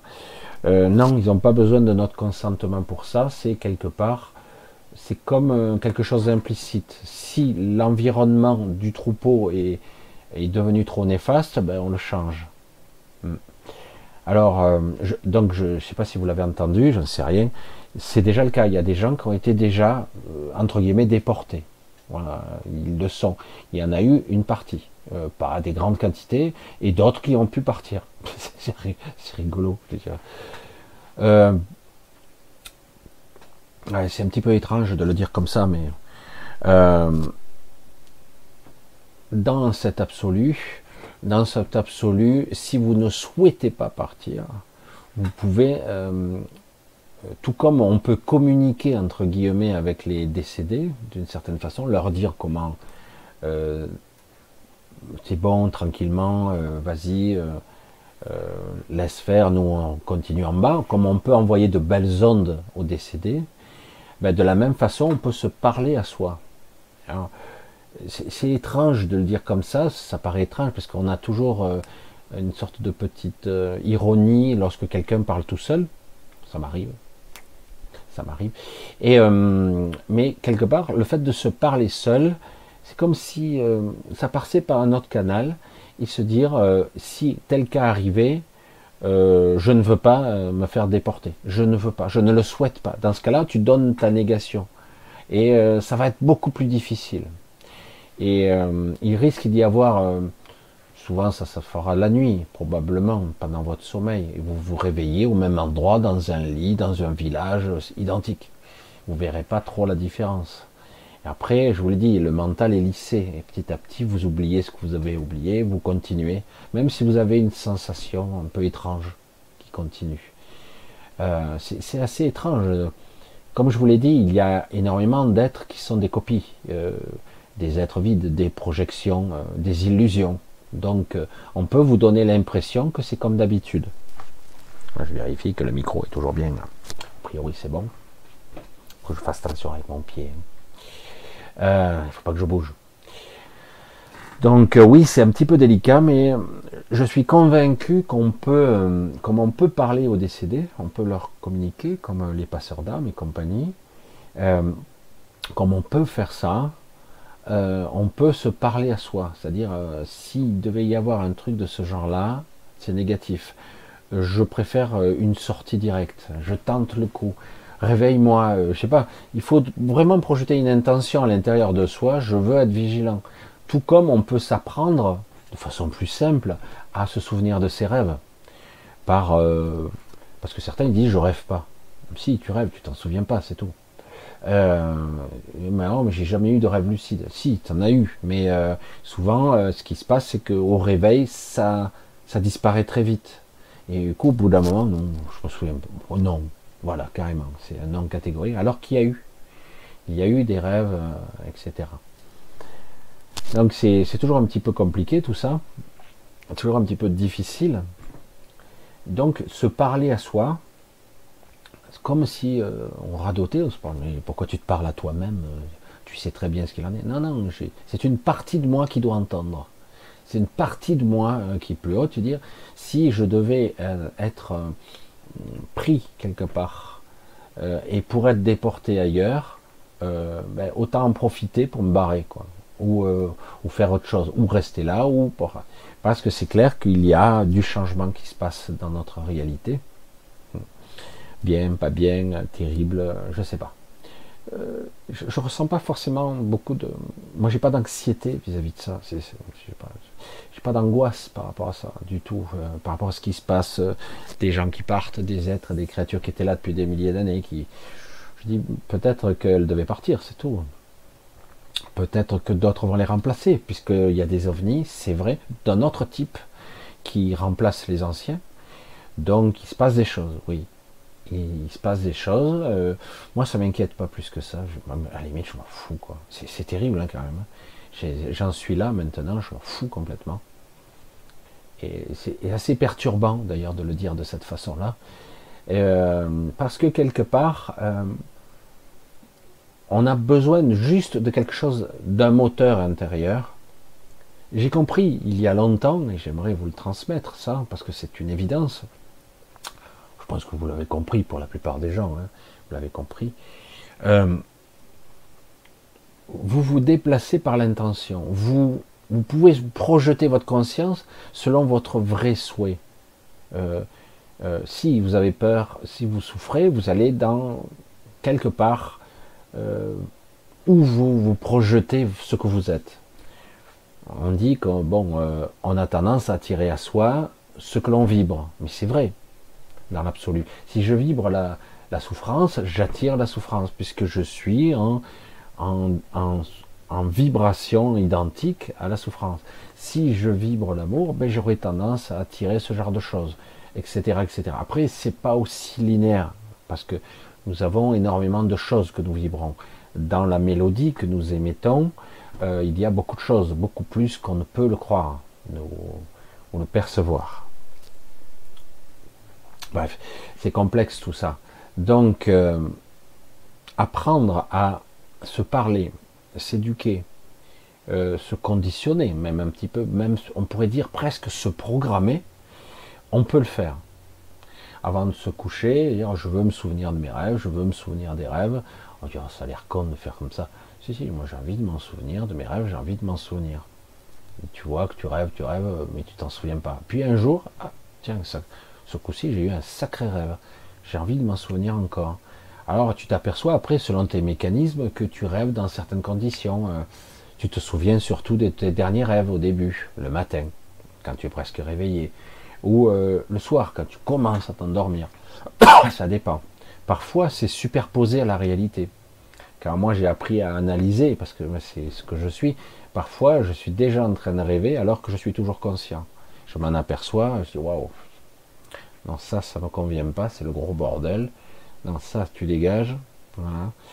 Moi, j'ai envie de me reposer, j'ai pas envie de ce scénario. J'emmerde les scénaristes, quoi, en gros.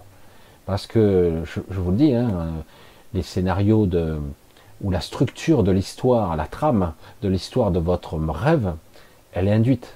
Hein, elle est propagée, elle est induite de l'extérieur. Souvent, c'est chaotique. Et, euh, et euh, parfois même négatif, très sombre. Donc c'est à vous de changer. Vous pouvez couper. Il faut fois insister. Euh, il fut un temps, à une époque, avant que je sois malade, je le savais avant. Parce que j'avais des rêves très particuliers qui m'avertissaient. Et du coup, je pouvais me préparer. Ah, c'était assez étrange, mais c'est la vérité. Euh, donc on peut se parler à soi, on peut se conditionner, se programmer. On a le droit et on peut le faire. mais encore faut-il y croire. Voilà. Alors, on va essayer de continuer un petit peu les Magaliennes et ensuite Patrice, les Magaliennes et ensuite. On va pas recommencer l'histoire des Magaliennes. Si, non? Alors, les Magaliennes sont des êtres très évolués, d'accord? Capables de changer de forme. Pour moi, probablement les entités les plus évoluées de cet univers, pour moi, bien au-delà des célestes, bien au-delà. Euh, pour moi, euh, je leur vois pratiquement aucune limite, aucune faiblesse. Euh, et d'ailleurs, euh, personne, si elles ne veulent pas être jointes, non, on ne peut pas. Aucune entité ne peut les affecter. bref, elles peuvent être partout à la fois et nulle part. Elles peuvent changer de corps, prendre la forme qu'elles souhaitent, etc. Voyager au-delà de, n'importe quelle dimension. Alors, et les et ensuite, le principe c'est quoi? Vous faire souvenir, vous vous reconnecter à vous-même. La plupart d'entre vous euh, ont oublié ce qu'était, euh, euh, on ne va pas parler d'absolu, mais en tout cas un stade intermédiaire, la connexion. La plupart du temps, tout ce que vous vivez dans votre quotidien, c'est mon univers renfermé, mon corps et moi je suis mon propre corps, je vais vivre et mourir tout seul. C'est ça que vous vivez, ce que vous avez compris dans votre intelligence. Euh, j'ai beau avoir des gens que j'aime autour de moi, je vivrai et je mourrai seul. c'est tranchant ça. Ah ben, les Magaliennes, et après, c'est quoi? Justement, ils t'apprennent que, un, la mort, euh, ben, c'est pas ça, c'est pas la fin, c'est pas le néant, c'est pas la terminaison, c'est pas le finish, c'est juste une étape. Je lâche ce corps qui est un, du sous-monde, hein. je lâche ce corps et on nous apprend à nous reconnecter à nous-mêmes. Quelque part, on nous, euh, on nous réapprend, parce qu'on le savait avant. Euh, voilà, c'est ça en fait. Et ensuite, c'est ça. C'est on nous rééduque, dire voilà euh, ce que vous êtes. Donc vous devez petit à petit réouvrir vos canaux, supprimer de votre structure les mémoires qui vous conviennent pas, qui ne vous appartiennent pas, parce qu'il y a énormément de mémoires qui ne nous appartiennent pas, de cette âme, cette âme, des mémoires qui ont été parasitées, reprogrammées, qui ne sont pas à nous.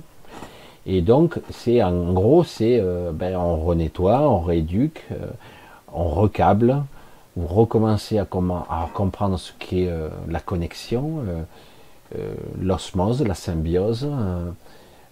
je suis moi et je comprends le tout, l'absolu petit à petit, de façon graduelle, parce que c'est énorme l'absolu. Et voilà. Et après, vous pouvez rester là, vous pouvez aller ailleurs, vous êtes libre. Ici, on ne l'est pas. C'est ça, la, différence. On n'est pas libre ici. Ici, vous êtes condamné à, vous êtes dans l'astral, vous êtes repêché dans le tunnel ou pas. Vous passez dans le deuxième royaume, qui est le royaume des décédés, qui n'est pas forcément néfaste, mais qui n'est pas forcément négatif, qui est une autre forme de prison. Hein. Euh, et oui, c'est une prison pour ce que vous êtes, votre conscience, un emprisonnement alors que ici, vous ressentez de plus en plus, je pense, pour ceux qui me suivent en tout cas, vous ressentez de plus en plus euh, l'enfermement du corps et du mental. C'est étriqué, c'est serré, c'est étouffant. C'est très difficile. pour moi, ça devient presque euh, insupportable. Alors je dis, je reste là encore, mais c'est épuisant de rester enfermé dans ce corps. C'est trop limité et on a la sensation d'être coupé du reste, alors que c'est faux. Quand vous commencez à sortir, vous vous rendez compte que déjà vous recommencez à entendre les connexions, vous les ressentez. Voilà. Fais gaffe avec ton fil, toi. Hein. Euh, voilà, on va continuer un petit peu. Alors, plus de son, plus de son. Aïe, aïe, aïe, aïe, aïe. Bon, je regarde, micro. Désolé, vraiment. Ah là là. Alors ah, là, c'est ma faute, j'ai mis le pied où il fallait pas, j'ai carrément débranché le jack. Désolé. Alors putain, en plus, heureusement que je m'en suis aperçu. Le problème, c'est que quand j'utilise le chat, moi, je, je, tourne avec la galette, donc je ne suis pas forcément au niveau où vous parlez. Quoi. il faut bien que je regarde les questions. Pourquoi la planète Rico ne nous anéantit pas par des caractéristiques vu le mal atteint son homme pourquoi la planète, c'est c'est pas rationnel comme argument. Ça, c'est un argument typiquement humain. Pourquoi la Terre nous anéantit pas puisque nous sommes des parasites comme des puces sur un chien? Certains disent on casse quoi la Terre? Ça arrive déjà. Non, c'est pas ça. Le, principe, c'est pas ça. Ça, c'est une pensée typiquement humaine. Comment euh, sauver les gens même ceux qui paraissent ne pas être sauvables. Parce qu'il y en a certains, c'est pas utile, parce qu'ils n'existent pas. D'autres sont des portails organiques, on les laisse dans leur coin, ils évolueront s'ils le souhaitent un jour, s'ils le souhaitent. En tout cas, ils parasitent pas mal les autres. Hum, non, la planète n'a pas pour vocation de détruire. Elle, elle fera les choses qui sont justes de façon globale. Comment on pourrait l'expliquer autrement? Il y a un déséquilibre, je rétablis l'équilibre. Il y a des humains qui vivront ou qui mourront, ok. C'est pas de mon fait. C'est je rétablis l'équilibre. Je ne suis pas là en tant qu'entité, ce monde n'est pas là pour exterminer. C'est pas le but.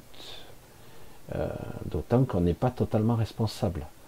Il y a plusieurs niveaux de responsabilité. Et ceux qui nous dirigent sont eux les responsables. Enfin, je sais pas. Hein. Je sais pas, quand tu vas dans un supermarché et que tu achètes des emballages, du plastique, des machins, c'est toi qui as fabriqué ça. Oui, mais tu es complice. Je suis désolé. Euh, euh, c'est tout un système. On t'oblige à aller travailler, il te faut un véhicule, on a créé un système un système qui, nous, on, est dedans. Donc, euh, si tu commences déjà enfant dire ah je renie tout, tu vas faire comment? Et, Il te faut acheter un terrain, donc il faut que tu passes par le système. On est dedans jusqu'au là. Donc c'est compliqué. Donc dire oh l'humain c'est le Suisse salaud, il, ne retraite pas ses déchets. Tu me prends pour un con. Les industries, les machins, les lobbyistes, tout ça, c'est autre chose qui est en jeu, non? Dire, on nous dit, euh, faut retraiter ces ordures, et pendant ce temps, les, les usines retraitent, ils sont responsables probablement de plus de 80% ou 90% de la pollution réellement. Euh, c'est pas nous qui faisons ça. Quelque part, nous, euh, nous sommes les consommateurs. On peut voter en consommant, oui, on peut influencer, encore que c'est compliqué quand même. Les gens pauvres n'ont pas tant de choix que ça. Hein. Bouffer ou crever. Hein. donc c'est c'est un peu facile. Donc c'est pour ça que je dis pourquoi la, Terre nous anéantit pas. Non, la Terre n'a pas pour vocation d'anéantir. Elle, elle continuera. Euh, avec nous ou sans nous. Donc euh, il n'y a aucun problème. Elle est juste là pour rétablir un équilibre. Il y a un déséquilibre engendré par certains individus. On ne va pas mettre l'homme dans sa globalité en tant que responsable quand euh, des, ordures font des expériences génétiques, des expériences climatiques. Euh, oui, de toute façon, euh, ça se retourne contre lui, parce que tu dérègles ici, ben, l'équilibre va se remettre en place. Tu dessèches là, tu inondes là, euh, donc quelque part, le retour de bâton, il est presque immédiat. Et certains, comme Bill Gates par exemple, croient qu'il peut indéfiniment, indéfiniment faire des manipulations génétiques. il peut. Mais lui aussi, il aura son prix à payer, et un jour ou l'autre, pas, pas, par la justice des hommes. Non, non, non. À moins que quelqu'un décide de. Bref, j'ai rien dit. Je suis pas là pour provoquer euh, certains trucs. Mais en tout cas, c'est pas par la justice des hommes. Mais non, c'est le corrupteur, un des corrupteurs. Donc, euh, mais en réalité, il faut bien comprendre qui est responsable et qui quoi. Alors le monde n'est pas là pour ça. C'est pour ça que je, sais bien. Hein. Oui, on a atteint, le mal atteint son summum, mais le summum, on pourrait reprendre les trucs bibliques. Dieu a inondé la terre, Noé a fait son arche pour euh, nettoyer, mais ça n'a pas réussi, hein, puisque le mal est resté quand même. Puisqu'il y a eu des survivants, il n'y a pas eu que Noé qui a survécu, entre guillemets. C'est une autre histoire. Noé, c'est pas tout à fait la vraie histoire qu'on a. Enfin, tout à fait, non. Putain, c'est fou ça. Ah bon, c'est fou, ça avait duré donc bien plus longtemps que ça alors.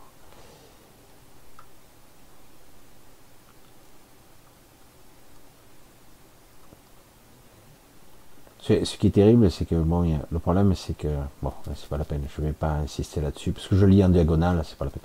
J'ai même pas envie d'expliquer. Hein. Ça me fatigue des fois. Michel, penses-tu que nous avons un libre arbitre même si tout est écrit à l'avance? Nous n'avons pas de libre arbitre et tout n'est pas écrit à l'avance. C'est paradoxal ça. Hein. Euh, non, on n'a pas de libre arbitre, on n'en a pas. On a l'illusion du choix, c'est tout. Euh, par contre, euh, par une prise de conscience, par une prise de conscience, on peut apprendre à avoir parfois une partie du contrôle mais c'est très difficile, ça prend du temps. Euh, tout n'est pas écrit à l'avance. Non, on a par contre euh, de grands événements qui auront tendance à, on ne pourra pas y échapper. Oui. Complexe, oui, par, comme une super machine, un super ordinateur qui calculera les probabilités. On est dans de grandes probabilités de mourir de ça, d'avoir tel événement, de nous faire rencontrer une femme, un homme, euh, pas par hasard du tout, par synchronicité inconsciente, donc par programmation inconsciente, oui, euh, non, le libre arbitre n'existe pas véritablement. C'est une illusion. L'illusion du choix, c'est l'illusion euh, par la manipulation de l'émotionnel, par le désir, par la frustration, etc. C'est une forte manipulation. Après, une fois qu'on a dit ça, il y a toujours, c'est pas aussi clivant il y a quand même des moments où des êtres qui ont été capables d'échapper au contrôle complètement. Et euh, il y a toujours des paramètres, euh, des variables qui échappe. Euh, on est supervisé par euh, une IA très sophistiquée, on va dire ça comme ça. Et, donc, nous ne sommes pas aussi polarisés. Oui, non, 0, 1. C'est pas vrai. D'ailleurs, ces IA ne fonctionnent pas sur un système polarisé de ce type-là. D'ailleurs. Euh, on est sur un mode quantique, un mode très complexe, qui est beaucoup plus élaboré. Donc il y a un raisonnement infini entre le 0 et le 1. Il y a, donc c'est pas aussi polarisé que ça. Euh, c'est très complexe comme raisonnement. Mais je soupçonne, parce que c'est pas pour rien qu'il se passe tout ce qui se passe, il y a une émergence d'une nouvelle conscience une conscience collective et une conscience individuelle, qui a lieu, on ne peut pas la nier. Euh, donc cette conscience a tendance à essayer de s'émanciper euh, de la programmation de base. Et c'est pour ça que euh, on a une succession de dominos qui tombent, d'événements qui s'accélèrent pour nous accabler, pour nous éviter d'être dans une introspection profonde de nous-mêmes, beaucoup plus puissante. Et certains l'ont déjà atteint. Ils savent pas trop. Et du coup, ils sont certains trop dans l'émotionnel, certains souffrent, d'autres essaient de s'extraire par le haut, par la vacuité, par un silence intérieur. Euh, on y arrive. Hein. Il y a plein de méthodes. Il n'y en a pas qu'une seule. Il n'y a pas qu'une évolution. Il y a des chemins tortueux pour arriver à évoluer. Mais euh, quelque part, oui, euh, le but est de nous contrôler, de nous faire croire qu'on est libre, de nous faire croire qu'on a le choix. Et dans l'absolu, non. Dans cet absolu ridicule, c'est pas le vrai absolu. Euh, le vrai absolu, c'est autre chose. Mais on, on arrive depuis quelque temps à, malgré la programmation, d'où la souffrance, à percevoir la possibilité de sortir ou de sortir, de s'échapper, on va dire ça, ou même mieux, euh, de choisir son destin, de choisir son destin. C'est un petit peu ambitieux, mais euh, et du coup il y a une frustration et une souffrance vis-à-vis de ça, parce que certains contemplent leur impuissance. C'est un peu compliqué ça, parce que le mental, parce que les désirs, parce que les frustrations, parce que les peurs, etc., etc. Du coup, ils contemplent leur impuissance, ils le ressentent, ils ressentent leur Beaucoup de gens sont comme ça, je pense que les gens qui me regardent ont tendance à être comme ça. Et, euh, mais tout à fait, en, en étant dans la contemplation de cette souffrance, il faut le voir du bon côté de la lorgnette, entre guillemets. Ça veut dire que vous êtes apte à vous, à vous libérer. En tout cas partiellement, et peut-être plus. Voilà, je ne sais pas comment le dire. Donc, quelque part, c'est extrêmement optimiste pour moi. Pour moi. Même si euh, certains vous disent qu'il suffit de, de lire euh, Edgar Tolle euh, pour, pour vous dire super, il suffit de faire le vide dans ses pensées, etc. C'est une des voies, mais comme vous le constatez, malgré tout ce côté magnifique, magnifique, beaucoup de gens sont toujours emprisonnés. Ils lisent, ils intègrent, et tout ça ne passe pas la barrière de l'astral, toujours. C'est très puissant, c'est magnifique, ça peut même arracher des larmes, ça peut parfois changer le mode de perception de la réalité. C'est un pas de plus, mais ça ne change pas radicalement. Ce changement doit passer par une intériorité, une, évolution euh, euh, radicale, radicale de son intériorité. Il va falloir un choc violent intérieur.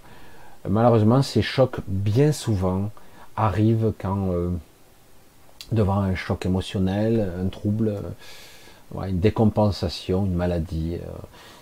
Pas toujours, mais c'est une, une, révélation, entre guillemets, intérieure, qui permet pas forcément de se libérer, mais en tout cas de sauter plusieurs crans, plusieurs marches d'escalier et d'un coup de monter. Voilà, donc ces écrits sont bons, mais s'il n'y a pas l'adéquation euh, en face de son intériorité, ça ne dépassera pas un certain stade, pas plus. C'est une belle lecture qui touche avec une certaine sensibilité, euh, mais c'est pas suffisant. C'est terrible, mais c'est la vérité. Tout ce qui est écrit, perçu en tant qu'écriture, c'est terrible, hein. c'est de l'astral. Ça ne veut pas dire que c'est forcément négatif, mais ça passe par ce biais-là pour nous atteindre dans notre champ de conscience. Du coup, il faut en être conscient pour pouvoir s'en extraire un peu. C'est un travail progressif. Tous les gens que j'ai pu côtoyer, qui étaient évolués, Muji et compagnie, Muji, certains l'adorent, hein, il est euh, dans l'ego à fond.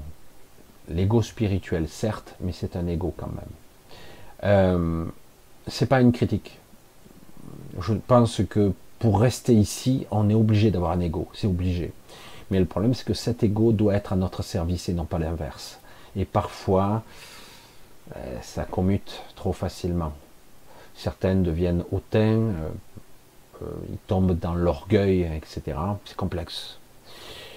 parfois, ils reviennent, je redeviens humble, humble et, simple, parce qu'il faut être dans la simplicité.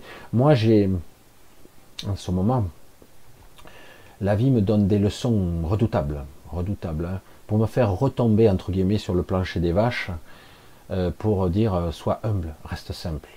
Ok, bah, de toute façon, j'étais pas bien prétentieux, euh, je reste simple. Mais là, j'ai reçu quelques petits coups qui m'ont fait comprendre que ce que je croyais était faux.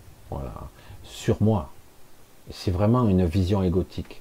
C'est très complexe la vision égotique. Il faut vraiment la mettre à son service et non pas l'ego qui, qui, est lui le maître, au contraire. Hein. Euh, je ne sais pas si je m'exprime bien, mais tout est lié entre le libre choix, la conscience de qui est aux commandes de quoi, etc. Attention au fil, je surveille. Voilà. J'espère que je ne suis pas resté trop longtemps euh, silencieux, c'est chiant quand même. Concernant les expériences dans d'autres lignes temporelles, qu'on aurait oublié, s'il y a une résurgence émotionnelle, y a-t-il un moyen de se souvenir? Euh, S'il y a une résurgence, une récurrence, une, empreinte émotionnelle quelque part, c'est très difficile de se souvenir. On va la ressentir, la percevoir dans l'énergie et dans l'émotionnel. Ce que j'aurais tendance à, conseiller dans ce cas, mais c'est mon conseil, c'est de vivre l'émotion, c'est tout. De la lire, sans la marquer, sans l'amplifier, sans la nourrir. Euh, voilà. Donc de lire l'émotionnel. Parfois d'essuyer quelques larmes aussi. Je sais pas criminel. Il ne s'agit pas de, de, tomber dans la mélancolie, de nourrir l'obscurité. ah oui, non, non, non. Il s'agit de lire l'information, de la vivre, et parfois c'est dur, de se laisser traverser euh, sans résister, sans nourrir, etc. Vous allez vivre l'information sans la comprendre intellectuellement, sans la comprendre mentalement. Je ne sais pas à quoi se relie cette mémoire émotionnelle ou cette empreinte. Je la prends quand même, je me laisse traverser, mais je, je imaginez un filtre. Je, je ne prends que ce qui va me nourrir et non pas ce qui va me m'amoindrir. Donc, je fais confiance à mon être supérieur, mon soi. Je fais confiance. C'est le plus dur c'est magique pourtant, hein. mais avoir confiance, c'est quelque chose de très difficile, surtout quand vous vous sentez trahi continuellement. Mais euh, en tout cas, oui, c'est quelque chose de magique, euh, de sublime, d'avoir confiance et de se laisser traverser, de ne pas avoir peur. Hum, d'être pris par un émotionnel ou même par une sorte de souffrance, comme accueillir la souffrance, la prendre, presque avec amour. C'est un peu étrange, hein. je ne sais pas comment l'expliquer autrement. Se laisser traverser sans résister, ne pas amplifier le, côté mélodramatique. Vraiment, je, je regarde et j'observe neutre c'est un état d'esprit très particulier avec la confiance parce que bien souvent on est dans une réaction purement instinctive de protection. On est, dans l'instinct, on va se protéger. bouclier. Euh, non, je peux pas. Donc je vais. Le problème, c'est que ça va revenir encore et encore. C'est comme quelque chose qui frappe à votre porte. Tant que ce n'est pas réglé, ça revient. Ça existe déjà dans votre vie de tous les jours, ce qu'on appelle des mémoires rhétoriques. C'est des mémoires répétitives, des cycles, des anniversaires parfois, qui se répètent inlassablement. Certains vont appeler ça des malédictions. Je dis, c'est pas possible, ça se répète encore.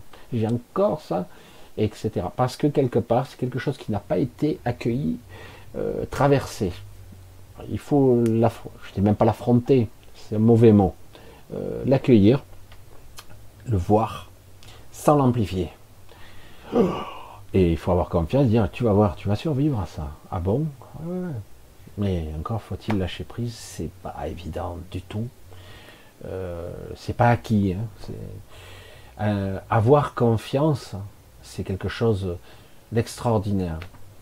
Il m'a été donné deux, trois fois, ça ne veut pas dire que je suis capable de le reproduire à chaque fois, euh, de comprendre ce que c'est comme sentiment et de dire c'est pas grave, c'est pas important, et c'est vrai. Et euh, je sais, j'ai compris. Et euh, c'est au-delà de l'intellect. Et même d'être heureux de ça, d'avoir compris toute cette souffrance, etc., qui est terrible quand même hein, ici. Et, du coup, de sentir que après, euh, ça j'aimerais vous le donner, ça. Ça, ça serait un joli cadeau, mais comment vous donner ça? Dans l'absolu, le vrai, cet absolu illimité, incommensurable, rien n'est grave en fait. Comme ça c'est réglé. Mais ici, sur beaucoup de strates, c'est quand même, c'est dur quand même, hein, c'est difficile de se libérer de soi, de ses peurs, de ses, bon bref. Et donc quelque part, le cadeau serait c'est euh, ce sentiment que c'est pas grave du tout, et même il y a un sentiment d'apaisement derrière, vous verrez, de, libération de tout. Je sais qu'en ce qui me concerne, je l'ai ressenti. Euh, dire oui, il y a ça, ça, ça, ça va être dur. Mais au final, euh, et on goûte ce sentiment.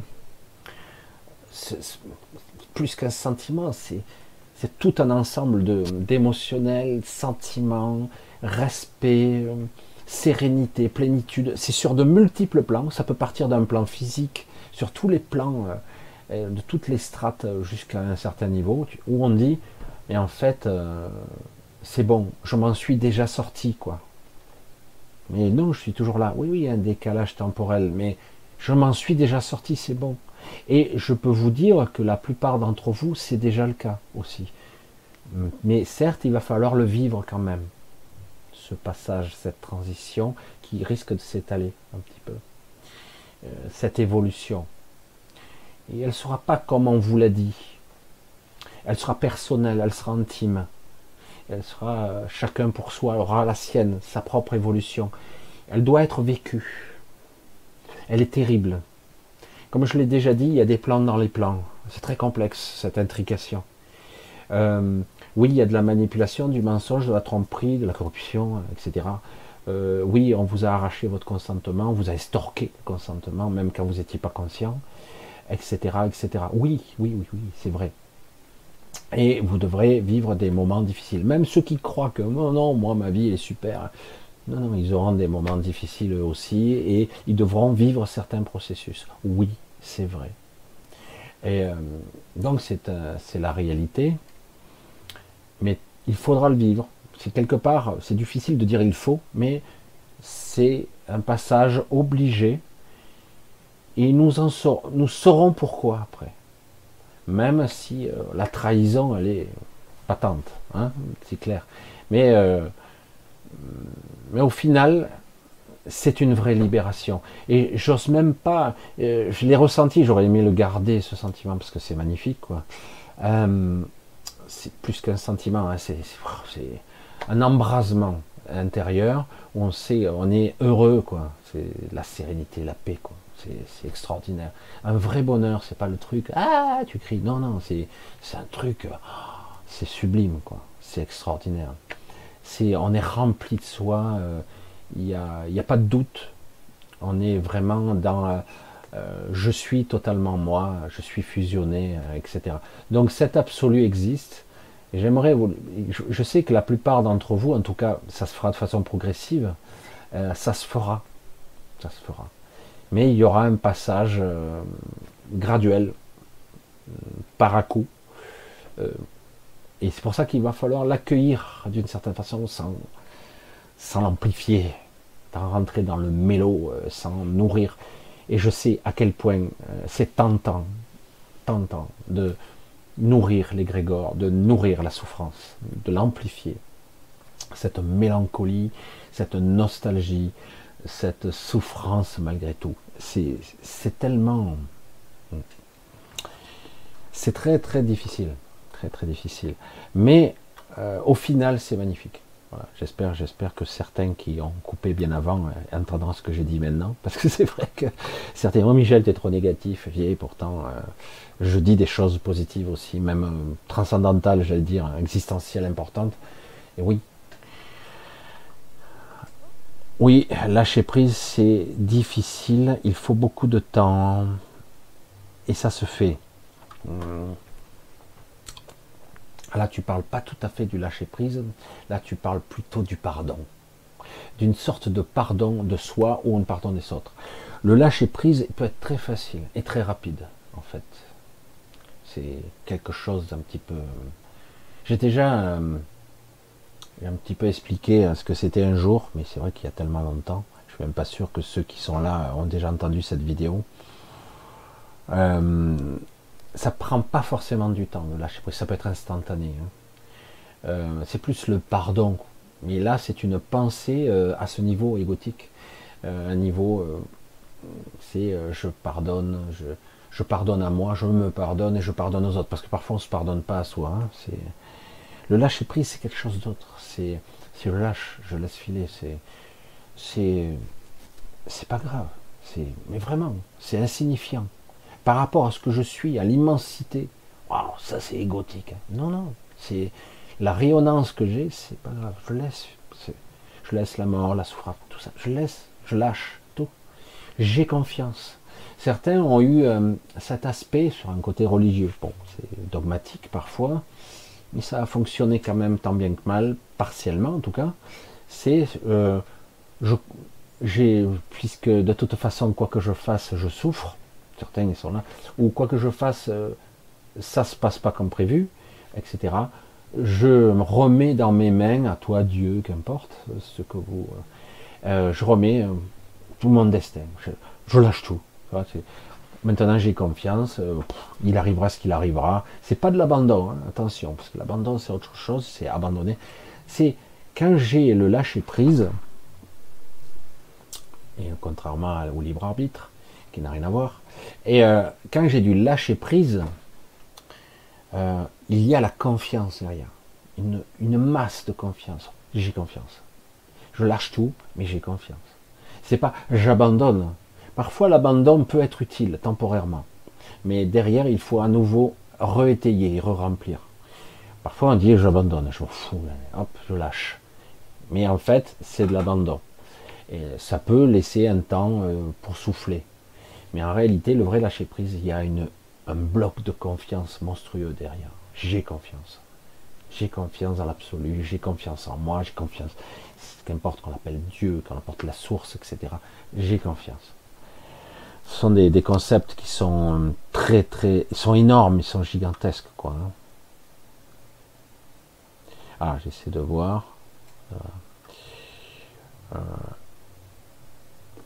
si on met de la conscience, euh, si on, met en conscience des événements douloureux, sans l'émotion, c'est incomplet.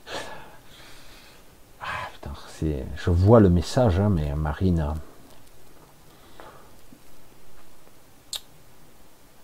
Ah, c'est compliqué hein, de répondre à. Si on met en conscience l'événement sans l'émotion. Euh, tout dépend comment on fonctionne. Le but n'est pas en fait, c'est ça. Le but, c'est l'intention, toujours. Comment arriver à avoir la plus parfaite intention possible? La perfection, ici, elle n'existe pas. Hein. Mais comment avoir la, meilleure intention possible? Le but n'est pas de revivre quelque chose de, difficile encore et encore, par sadisme peut-être. J'aime bien souffrir. Ah, c'est chouette. Je vais me remémorer ça, euh, je vais en chier quoi. Parce que c'est pas comme ça qu'on résolve le problème. Vous le verrez par vous-même, même avec les années, il y a des souvenirs douloureux, vous, pouvez le remémorer, il y a la larme à l'œil qui revient. Hein. Non, c'est comment obtenir le pardon. Et aller au-delà de ça, au début c'est ça. Je voudrais que l'autre me pardonne ou que je me pardonne à moi-même d'avoir fait ça, culpabilité, etc. Tous ces sentiments sont typiquement humains et ils sont à ce niveau-là. Hein. Donc c'est le pardon, c'est le demande du pardon, euh, c'est la culpabilité. En fait, dans une forme d'absolu, tout ça, c'est sans intérêt. Ce sont des jeux de rôle très complexes qui nous amènent à des réflexions euh, existentielles très importantes, complexes. Comment aller au-delà du pardon? Quand on dit le pardon est divin, c'est exactement ça. Comment lâcher prise, ne plus avoir de culpabilité derrière, en comprenant que je ne suis pas responsable il ne s'agit pas de se dédouaner et de dire ah bah, je suis responsable de rien, je peux tout faire, je peux tuer, violer, euh, euh, voler, euh, tout faire, toutes les conneries possibles et imaginables. Il ne s'agit pas de ça, c'est de la connerie ça. Et non, il s'agit de dire je ne suis pas responsable parce que je ne suis pas en, maîtrise, en contrôle de tout mon être. Pas du tout. Je suis trop enfermé là-dedans et euh, il y a énormément de réactions émotionnelles, transgénérationnelles, cellulaires, des mémoires ataviques, des mémoires euh, extraordinaires qui, nous échappent. Et euh, des programmations qui, sont au-delà de la forme. Des fois, on fait des choses, mais pourquoi je les fais, bordel? Pourquoi je fais le contraire de ce que je crois? Je, sais ce qu'il faut faire, je fais le contraire. Quoi pourquoi je m'écoute pas? C'est terrible, je le savais. Ouais, mais je voulais essayer encore une fois petit truc, le, petit lutin à l'intérieur. Hein, salopard, tu m'emmerdes. C'est ça, c'est comme on avait un petit démon à l'intérieur. je, voulais essayer. Tant ça marche ce coup-ci. Celui qui joue au jeu, euh, qui fait des trucs, tant ça marche. Non, non, ça, ça va. Le principe, par, le mécanisme ne peut échouer. Il ne peut faire que ça. Par principe, il peut faire que ça. Il ne peut pas gagner. Si tu gagnes une fois, c'est fait exprès pour créer une addiction, pour que tu rejoues, pour que tu reperdes. Donc tu ne peux pas gagner au final. C'est pas possible. Mais il y a le petit truc pervers à l'intérieur, c'est une programmation ou une induction, hein, une influence, quelle que soit, qui fait que tu commettras la même erreur. Donc du coup, comment je fais pour me pardonner? Je n'ai pas à être pardonné parce que je ne suis pas responsable de ça. Je n'ai pas le contrôle de toutes les parties de mon être, consciente, subconsciente, inconsciente. Je n'ai pas la contrôle. Je, ne suis pas un être connecté. Je suis euh, euh, comme si on m'avait enlevé, je suis sans gouvernail, sans rien. Je vais comme je peux avec les moyens du bord. Il ne s'agit pas d'être une victime non plus. Hein, c'est pas ça. C'est du coup, quand vous lâchez, vous apercevez qu'en fait le bateau n'existe pas, euh, la, mer n'existe pas, euh, euh, vous n'êtes même pas là, et en fait vous apercevez qu'en réalité, dans l'absolu, tout ça sont des chimères, des illusions totales. Mais sur bien des couches, ça existe, notamment l'astral.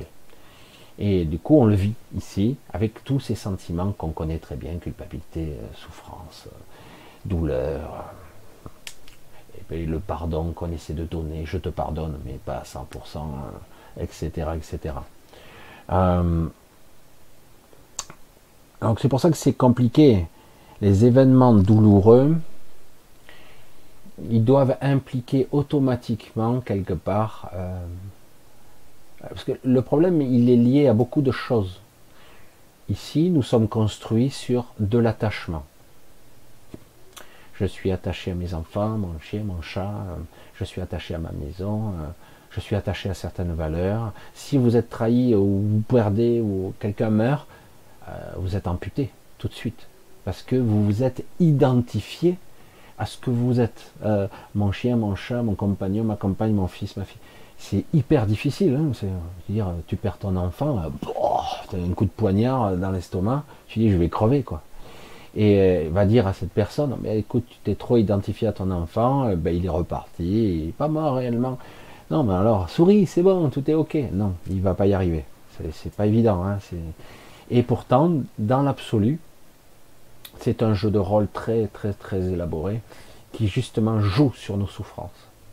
Certains ont réussi à dépasser cette souffrance et même la transcender pour devenir des personnes extraordinaires. J'en ai connu, euh, très spirituelles, très spirituelles, même si euh, elles sont redescendues dans la matière après, mais quelque part, c'est toujours, elles ont atteint un niveau d'intelligence euh, hors norme. hors norme. Une vraie intelligence, hein, j'entends l'intelligence de l'esprit, etc. Mais ça demande un lâcher-prise véritablement, euh, une transition euh, qui dépasse le cadre de l'ego, et l'ego est, énorme. Hein. Pourquoi? Parce que, imaginez, vous perdez votre enfant, et vous vous sentez responsable, coupable. Euh, vous avez du mal à vivre avec ça. Imaginez qu'à un moment donné, vous arrivez à dépasser ce stade-là. De coup, l'ego revient à la charge et il dit, tu vois, finalement, tu ne l'aimais pas tant que ça, puisque tu ne souffres plus. Bing Prends ça dans la gueule. Et donc ça veut dire que oui, c'est vrai, euh, putain, je l'aime pas tant que ça, puisque je souffre plus, ça fait que deux ans qu'il est mort, cinq ans, euh, ah, je souffre plus beaucoup, euh, donc je, parce que pour preuve d'amour, on doit souffrir. C'est dans notre structure, dans notre ADN. Hein. On doit souffrir. Pour, si tu ne souffres pas, c'est que ce n'est pas une preuve d'amour. Vous comprenez? Alors que dans l'absolu, ça n'a rien à voir. Au contraire. Si, même dans l'astral, même dans l'astral, vous perdez un être cher, vous êtes là inconsolable, ce qui est malheureusement euh, pas facile, hein, je ne juge pas du tout. Hein. Vous êtes inconsolable. Cette personne passe dans l'astral, elle passe dans son royaume. Qu'est-ce qu'elle va percevoir de vous à ce moment-là? De la souffrance un flot de souffrance, ininterrompu. Qu'est-ce que va ressentir l'autre de l'autre côté? Eh ben, De la souffrance, de la souffrance, et dire mais euh, comment je peux soulager cette personne? Du coup, la personne ne sera jamais en paix, jamais tranquille, elle ne pourra jamais évoluer, elle sera toujours harponnée par un émotionnel si puissant, si dévastateur de souffrance inconsolable. Il va essayer de l'autre côté, tant bien que moi, de redescendre, d'essayer d'intervenir dans la matière, épuisé, il n'y arrivera pas. Euh, il va essayer d'utiliser par des médiums, etc., pour essayer de calmer la personne dans la matière. Dire calme-toi, tout va bien, etc. Je suis ou euh, pour moi, c'était ma chaîne, elle est restée quelque temps avec moi. Elle était là avec moi. Je l'entendais, c'était horrible. Je ne sais pas si c'était mieux ou pire. Hein, je sais Je l'entendais marcher. Je, je, devais devenir ma boule et je me sentais encore pire. C'était dur, quoi. Et, euh, c'est très délicat, cette phase. Euh, et, le paradoxe, c'est que si vous êtes un décédé, je le dis ce terme, mais on n'est pas mort, et on est de l'autre côté, vous percevez la souffrance de l'autre, donc euh, ça, vous blesse aussi. Mais non, je vais bien, coco, je suis là, ça va, t'inquiète pas. L'autre, il n'entend pas, hein, il est en bas. Et euh, du coup, vous voyez comme c'est compliqué. Alors, comment dire à quelqu'un qui souffre, au contraire, envoie-lui de l'amour? T'inquiète pas pour moi, euh, ça va aller, on se reverra dans nos rêves ou plus tard, euh, euh, si c'était aussi simple. Parce que dans notre ADN, dans notre structure, c'est comme ça. On doit souffrir. Voilà. terrifiant, hein Terrifiant. Voilà, j'espère que j'ai pas été trop chiant ce soir, surtout avec ma phase de silence. Faut que je fasse gaffe avec tous ces fils.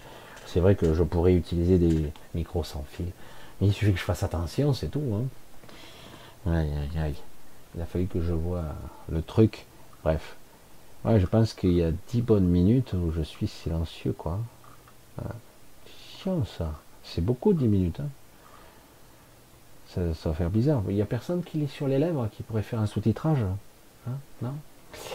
Bref. Allez, on s'amuse bien. Hein.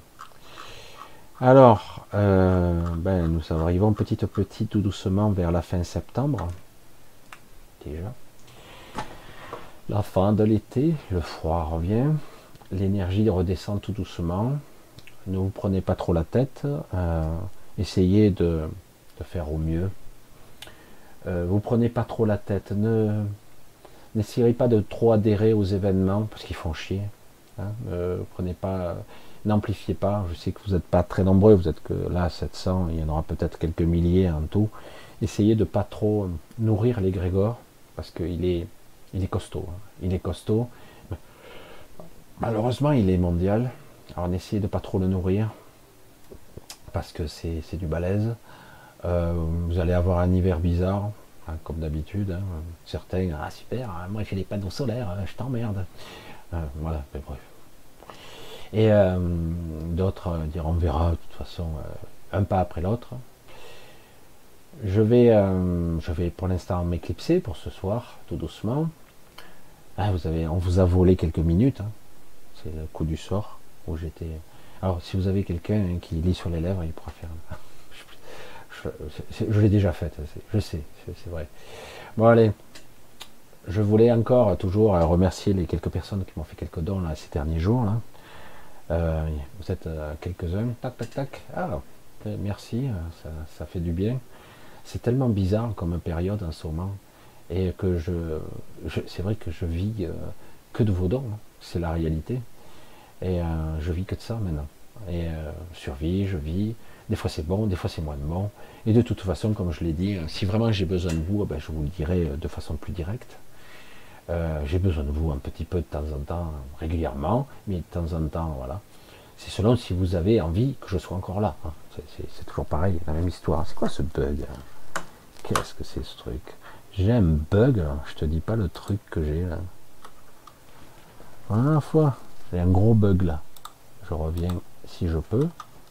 Il falloir que je vois avec cette souris s'il n'y a pas un problème là. Bref, je vois, mais je vais essayer de. Ah, c'était ça. C'était ça. Voilà.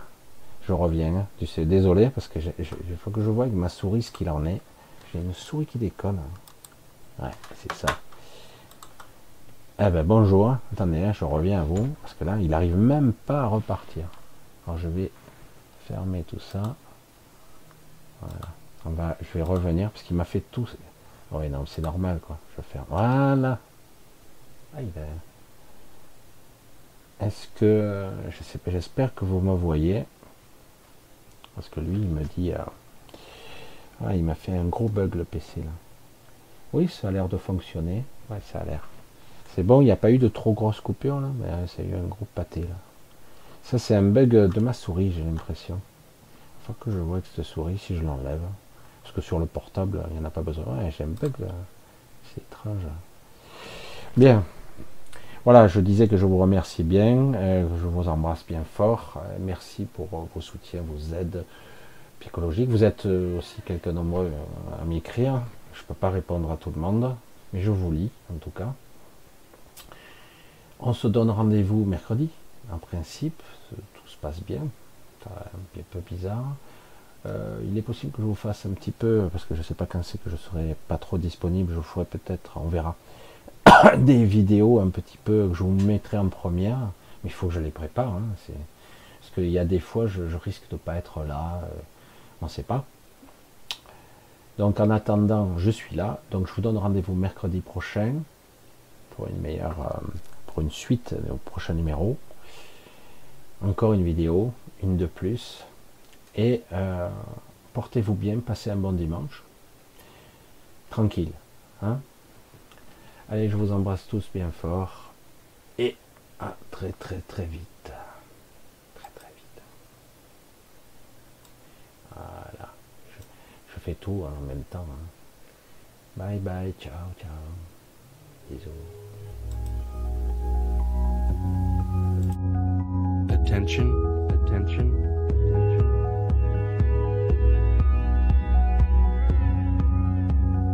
Attention, attention.